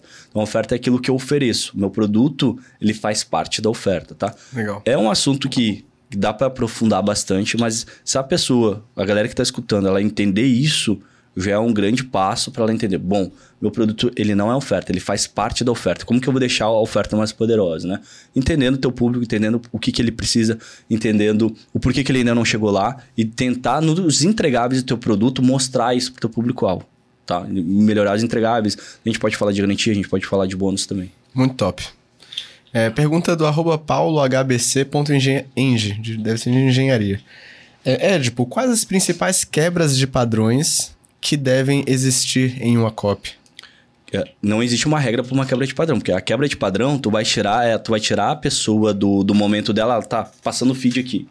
Beleza, tô passando meu feed, tô olhando o Instagram e eu vou ter uma quebra de padrão. A quebra de padrão vai fazer a pessoa parar o que ela tá fazendo para prestar atenção naquilo. Então existe existe vários tipos de ganchos que tu pode estar usando uma quebra de padrão. Antigamente era muito famoso começar vídeo de vendas, não sei se vocês já assistiram um, um vídeo de vendas assim, era... Uh, Olá, meu nome é Ed Tolentino e essa aqui é uma caneca. E essa caneca é o segredo por eu ter faturado mais de 15 milhões de reais na internet. Então era, pô, o que, que uma caneca é, tem a ver é com 15 milhões? É uma quebra de padrão, algo inesperado que a pessoa ela, ela não esperava por isso. Por isso que aqueles anúncios de, de WikiHow funcionavam muito bem, porque eles quebravam o padrão do feed, né? O feed tinha lá um feed, daí aparecia um, uma imagem toda errada, com, com, uma, com uma seta apontando pro estômago. O estômago parecia que tinha um dinossauro lá dentro. é verdade. É, era uma quebra de padrão, que a pessoa não tava esperando. Nossa, o que, que é isso daqui? Daí a pessoa clica. Então, a quebra de padrão sempre vai ser algo que vai fazer a pessoa parar o que ela tá fazendo e prestar atenção. Então, não existe uma regra para quebrar um padrão. Beleza, como que eu vou quebrar o padrão? Uh, até falando, ah, não existe uma regra. O que, que eu gosto de fazer? Tá? Um processo que eu faço que eu acho que não sei se é uma regra, cinco passos, não sei se tem isso. Mas eu tento pensar numa quebra de padrão em vídeo de vendas, uh, coisas coisas que estão no cotidiano do meu público-alvo, ou coisas que podem acontecer que a pessoa tem medo. Explico. Uma vez, aconteceu na minha família, a gente estava numa, num almoço de final de ano novo, daí tinha uma parente, uma parente minha, né? Ela sentou, e ela, ela tava sobrepeso, ela sentou na cadeira e quebrou a cadeira. Na hora foi engraçado. Só que depois eu fiquei pensando assim, como que. Não pode rir. foi o Édipo, velho. Aquele ali, ó. Não tá se aguentando. Foi o Édipo, velho. Eu tava de boa aí, eu acho. Ele, ele sonhou. Eu falei, foda, me fudi. Foi o Édipo, cara. Continua. Tá bom. E a cadeira quebrou. Eu fiquei... É, gente, ó. Vocês estão achando que esse KiwiCast é sério? Aqui, ó, seriedade aqui, ó. Oh, eu, eu tava focado, eu tava centrado aqui, eu tô de boa, tá ligado? Não eu vou me também passar. tava, eu tava segurando. Ele tava contando sério, aí surgiu um leve sorriso. Isso aí me matou, mano. Me matou total. Desligou qualquer filtro aqui dentro. Eu- Daí eu fiquei pensando assim, cara, imagina o que essa pessoa sentiu, né? Depois daquilo. Daí eu fiquei assim, imagina a pessoa que, que ela, ela vê uma situação dessa, o quão medo que ela tem de passar por isso. Verdade. Então, isso daí é uma quebra de padrão que eu, eu posso começar um vídeo de vendas com essa situação específica. Cara, ia ser forte começar o vídeo assim, cara. Uma Ia quebrar o padrão. Quebra o padrão. Muito. entendeu? Porque já... Nunca mais vou conseguir finalizar esse podcast. Mas essa foi a quebra de padrão, cara. É, essa É uma foi- quebra de padrão que Essa eu- foi a quebra de padrão das caixinhas de perguntas. É? Verdade. viu? Então, no- o que, que eu faço no processo de criação de quebra de padrão é tentar pensar no cotidiano. O que, que é o cotidiano da pessoa que a pessoa possa ter medo de passar por aquilo.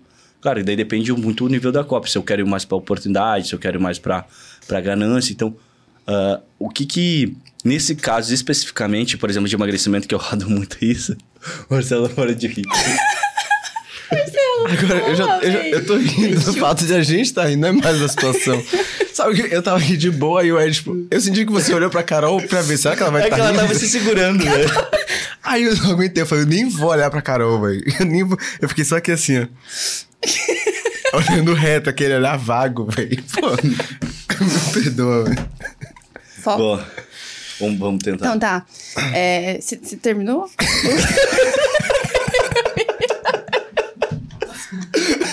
Que bem que eu vou pra outra pergunta, ele não terminou a resposta ainda, entendeu? Vou gravar outro podcast e só esse daqui vou- já era. Pior que ele falou que na hora foi eu tô chorando aqui, velho. né? É. Pô, imagina. Só na hora. tá rindo horrores aqui, só na hora, foi? Tadinho, cara. O que eu entendi é que você, você tinha falado que você busca quebra de padrão nas- em coisas do cotidiano. Coisa- Não do tem, cotidiano. não tem uma regra. É, não tem uma regra, ah, cinco passos, três passos. Ou um formulário que eu vou. Finaliza essa pergunta, pelo amor de Deus. Não, tô. Ou vamos pular essa pergunta. Ele falou, não, não tem um padrão aí, o massa. Ele tem três passos, cinco padrões. Ou vamos, vamos pular essa pergunta, vai pra próxima. Ou- Ô, Paulo, não tem um padrão, cara. O negócio Não, é botar é. uma quebra de padrão na sua cópia. é, e você tem Pensar a que conhecer. coisa é que, que vai quebrar, vai, vai chamar a atenção da pessoa, Isso. que vai quebrar o padrão dela. Nice. Vamos lá pro eu ou Lucas. Qual a melhor maneira de pensar e escolher o upsell do front? Boa Legal, pergunta. boa pergunta, boa pergunta. É aquilo que a gente falou lá atrás, é na essência, o que, que vai gerar mais resultado, ou o que vai, vai gerar mais resultado, ou vai acelerar o resultado. Então, se eu tenho. tô vendendo um front da pessoa, uma forma que vai dar mais resultado para ela é ensinar ela a fazer upsell. É Uma, eu tenho um front ensinando a pessoa a ganhar dinheiro. Se ela colocar um upsell na oferta dela, eu tô- o meu curso é ensinando ela a fazer um funil de BSL. Se ela colocar um upsell dela, ela vai ganhar mais dinheiro. Show. Nice. Pergunta do OFC Vinícius Pontes. Como criar copies que convertem sem poluir com excesso de gatilhos mentais? Tá, eu, eu não acredito muito em gatilhos mentais. Ah, o gatilho XYZ vai fazer a cópia ficar mais forte. Eu não, não acredito muito nisso, não. Não acredito muito até nessa. Existe elementos de persuasão que vão ajudar na cópia, beleza, mas excesso de gatilhos mentais, eu toda vez que eu escrevo uma cópia, eu nunca penso quantos gatilhos. Ah, o gatilho da autoridade precisa estar aqui. Eu não penso nisso. Ah, o gatilho mental da. Sei lá, da escassez tem que estar aqui. Escassez é escassez, não é um gatilho mental. Escassez é escassez, pronto. Então, eu. Toda vez que eu tô fazendo uma cópia, eu penso numa estrutura. Qual é a estrutura da cópia? Como que eu posso resumir, tipo, todas as estruturas basicamente que existem, elas sempre vão estar no- na, na estrutura AIDA, que é atenção, interesse, desejo e ação. Então, tu- como que eu chamo interesse? Como que eu tô chamando a atenção, perdão? Como eu tô gerando interesse, gerando desejo e chamando a pessoa para uma ação? Eu não penso em gatilhos mentais em cópia, tá? Sendo bem sincero assim. Há X gatilhos na minha cópia, agora eu preciso usar o gatilho P ou o gatilho O. Eu, eu, não, eu não penso nisso, tá? E os maiores copywriters que eu conheço, eles não fazem isso também. Eles não pensam em gatilhos mentais. Uma vez eu tava falando com um brasileiro, um dos maiores corporates do mundo até, só que ele é da, a- da Agora Financial. Ele falou que nem existe isso nos Estados Unidos, assim. Gatilho mental. Ele falou assim, isso é uma coisa meio que criada do brasileiro, né? Gatilhos mentais. É uma grande ideia isso, né? Gatilhos mentais, né? Mas eu não acredito muito nisso. Então eu não penso muito nisso quando tô fazendo copy, tá? Ok. Pergunta do Rick Underline Helgs. Erros a serem evitados no começo. No começo de um negócio digital. Eu acho que sim, porque ele deixou meio abrangente. Tá. Se a gente fosse falar assim, erros de evitar, eu acho que no começo dele, né? Eu acho que pra quem tá começando é aquele. A, a síndrome do, do, do objeto brilhante, né? Ah, mercado de afiliados é bom, tá brilhando. Só que agora a pessoa ela não tem consistência naquilo, ela tá fazendo aquilo há uma semana. Daí agora aparece dropship, daí ela vai pra dropship, daí ela não mantém consistência, daí vem PLR. Daí ela acha que PLR vai ser agora o, a- a- vai ser o que vai deixar ela milionária. Ela não tem consistência. Ela vai e faz outra coisa. E assim por diante. Já teve várias ondas no mercado. Hoje a gente tá numa onda de PLR. PLR, é, por exemplo, é um negócio bom? É, mas não. Tipo, a pessoa ela tem que entender, tipo, o que, que ela vai ter que entender, estudar? Copy, tráfego, entender de marketing, entender qual é a estrutura de um produto de alta conversão. E não adianta só ter o produto de PLR que não vai fazer. Então a pessoa sempre. Esse erro no começo eu cometi, e também acredito que a maioria comete, é o, o objeto, o, a síndrome do objeto brilhante. Sempre tem a bola da vez. Dela não tem consistência. Dela não tenta nem três meses PLR. Ah, PLR não funciona. Não dá certo. Agora eu vou fazer a. Sei lá, vou lançar. Porque a nova onda XP. Porque sempre tem uma onda, né? A gente tá na onda do PLR. Mas aí vai passar. Da hora que passar, o que, que vai estar brilhando, né? Então o jogo é muito um jogo da consistência. E eu entendi isso de começo. E eu me foquei em entender em, em- de fundamento de marketing, entender de fundamento de negócio. Isso fez eu. Por isso que eu tenho um resultado na maioria das coisas. Tipo, eu já rodei ah, PLR, eu já sou coprodutor, eu tenho um produto próprio. Mas todos eles eu consigo vender. Eu, eu tenho hoje high ticket, tenho funil de high ticket. Mas é eu entender de funil de vendas, fundamento, entender de marketing direto, entender de copywriting, fundamentos, porque funil de vendas, marketing direto, copywriting, então envolvido em todo nesses processos, porque é só um entregável. Então sempre me foquei em fundamento. Não sei se essa pessoa ela em- focar em fundamento e não ficar pulando de galho em galho a todo momento que aparece uma coisa nova, possivelmente ela vai ter resultado, porque as coisas elas tendem a demorar um pouco para gerar resultado, né? Algumas vão ser mais rápido, outras vão demorar mais. Eu demorei um ano. Nossa, um ano para ter resultado. Cara, tem gente que fica, sei lá, 10 anos na faculdade. É. Tipo, eu demorei um ano. Tipo assim, até achei que gerei resultado rápido, mas tem lá o fulano que demorou um mês. Beleza.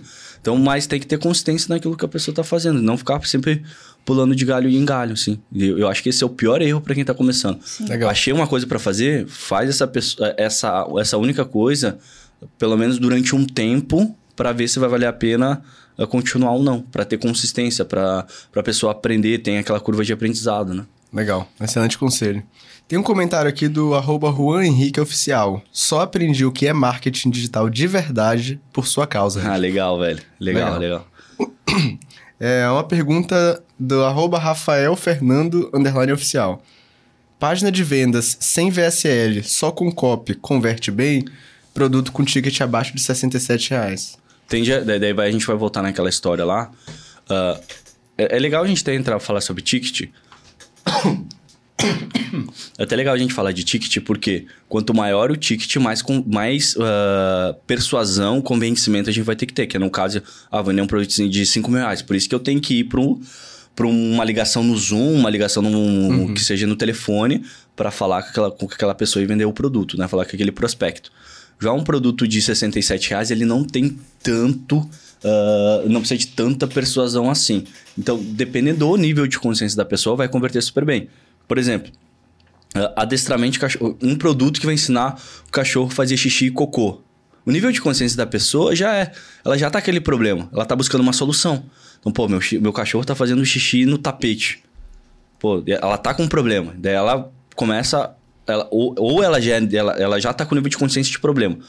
Ou ela começa a pesquisar na internet, ou, ou vamos dizer assim, ela não tá pesquisando na internet, mas ela já tá com nível de consciência de problema, ela, ela- um anúncio aparece na frente dela. Pô, meu xixi tá fazendo cachorro. Daí aumenta o nível de consciência dela, porque ela já tem aquele nível de consciência de problema. Pô, deixa eu ver que, como que isso funciona. Ou ela tem um nível de consciência um pouco maior ainda, que é o nível de consciência de, de- da solução. Ela tá na internet buscando uma solução e chega no anúncio. Então, nesses casos, tende a converter muito bem, tá? Converter muito bem. Ticket e nível de consciência. Tem que analisar essas duas coisas. Então, se a pessoa tem... O, o ticket ele é baixo, o nível de consciência da pessoa é de problema ou solução, se já tá no problema ou já tá na solução, tende a funcionar bem. Mas eu tenho... Não, de novo mas. Mas eu tenho uma, páginas de vendas abertas vendendo produto de 500 reais. O nível de consciência também. A pessoa, ela já tá ali em problema e solução, nível de consciência, e 500 reais no nicho de marketing tal, assim, não é um, um high ticket, é um, um produto até de ticket médio ali, intermediário, tá? Legal. Então funciona bem. Para finalizar aqui a caixinha, per- pergunta do Cristiano Terra.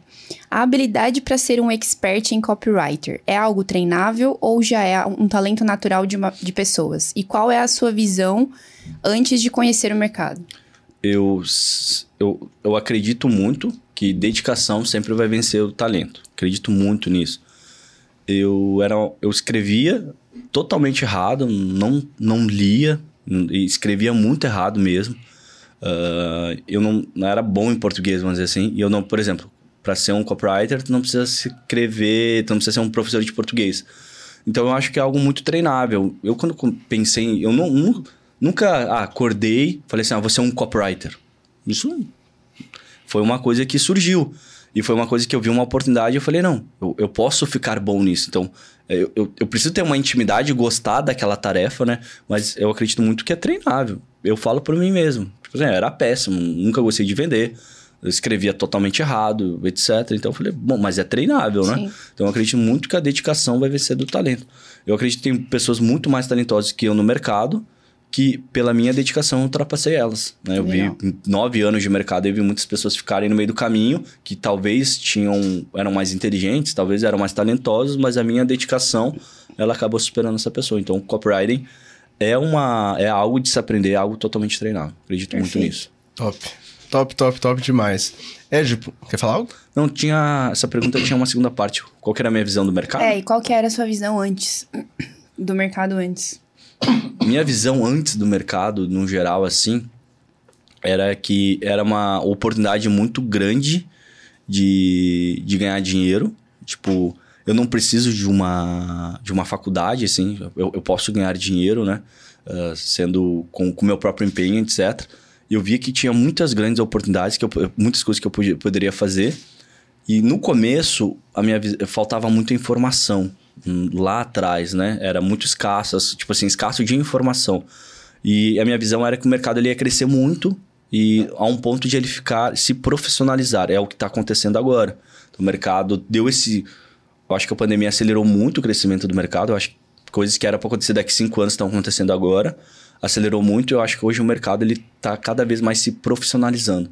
Então, antes, qualquer pessoa entrava, qualquer pessoa ganhava dinheiro. É tipo um mercado bem amador. Hoje, eu acho que é um mercado que ele está se profissionalizando e vai acontecendo uma seleção natural. Ou a pessoa se profissionaliza, ela estuda, ela vai se dedicar, ela vai fazer as coisas certas ou ela vai acabar saindo do mercado. Então, acho que isso está acontecendo agora e os próximos anos essa seleção natural ela vai ocorrer também. Legal. Legal. É, Edipo, a gente sempre finaliza o nosso podcast com uma pergunta reflexiva. Uhum. Top responder? Claro, claro. Então vamos imaginar agora que você vai criar um anúncio. Tá. Mas esse anúncio ele não vai só ser transmitido nas plataformas tradicionais de anúncio do marketing digital, então Facebook, Google Ads. Uhum. Ele vai sair em todos os canais de aquisição possíveis, sejam eles digitais ou físicos. Então televisão, rádio, outdoor, panfleto, em tudo quanto é lugar esse anúncio vai sair. E esse anúncio vai ser direcionado para a galera que está começando agora no marketing digital. Então que mensagem você colocaria nesse anúncio? Esse anúncio ele seria dessa forma. Imagina o carro que você quer ter, a casa que você quer morar, as viagens que você quer fazer, a conta bancária que você quer construir. Você pode começar a construir essa vida agora através do marketing digital. É isso. Tá lá. Caixão fechado. Oh, hoje foi aulas. Foram É, aulas, foram aulas. E aí, Eu- curtiu o bate-papo? Sempre, é sempre bom estar com vocês. Legal. E foi muito massa o bate-papo aqui, com Nossa, certeza. foi incrível. Ô, obrigada Eu novamente por ter aceitado o convite. É, o Edipo já veio esse ano, que parece que você veio ano passado, né? É, De tanta um coisa tempo, que né? Mas foi massa, eu espero que a galera de casa tenha incrível. gostado. E não terminamos. Não terminou. Temos presentes. Temos presentes. Gosto de presentes. Edipo. Eu gosto de presentes. Pega lá o presente do Edipo, galera.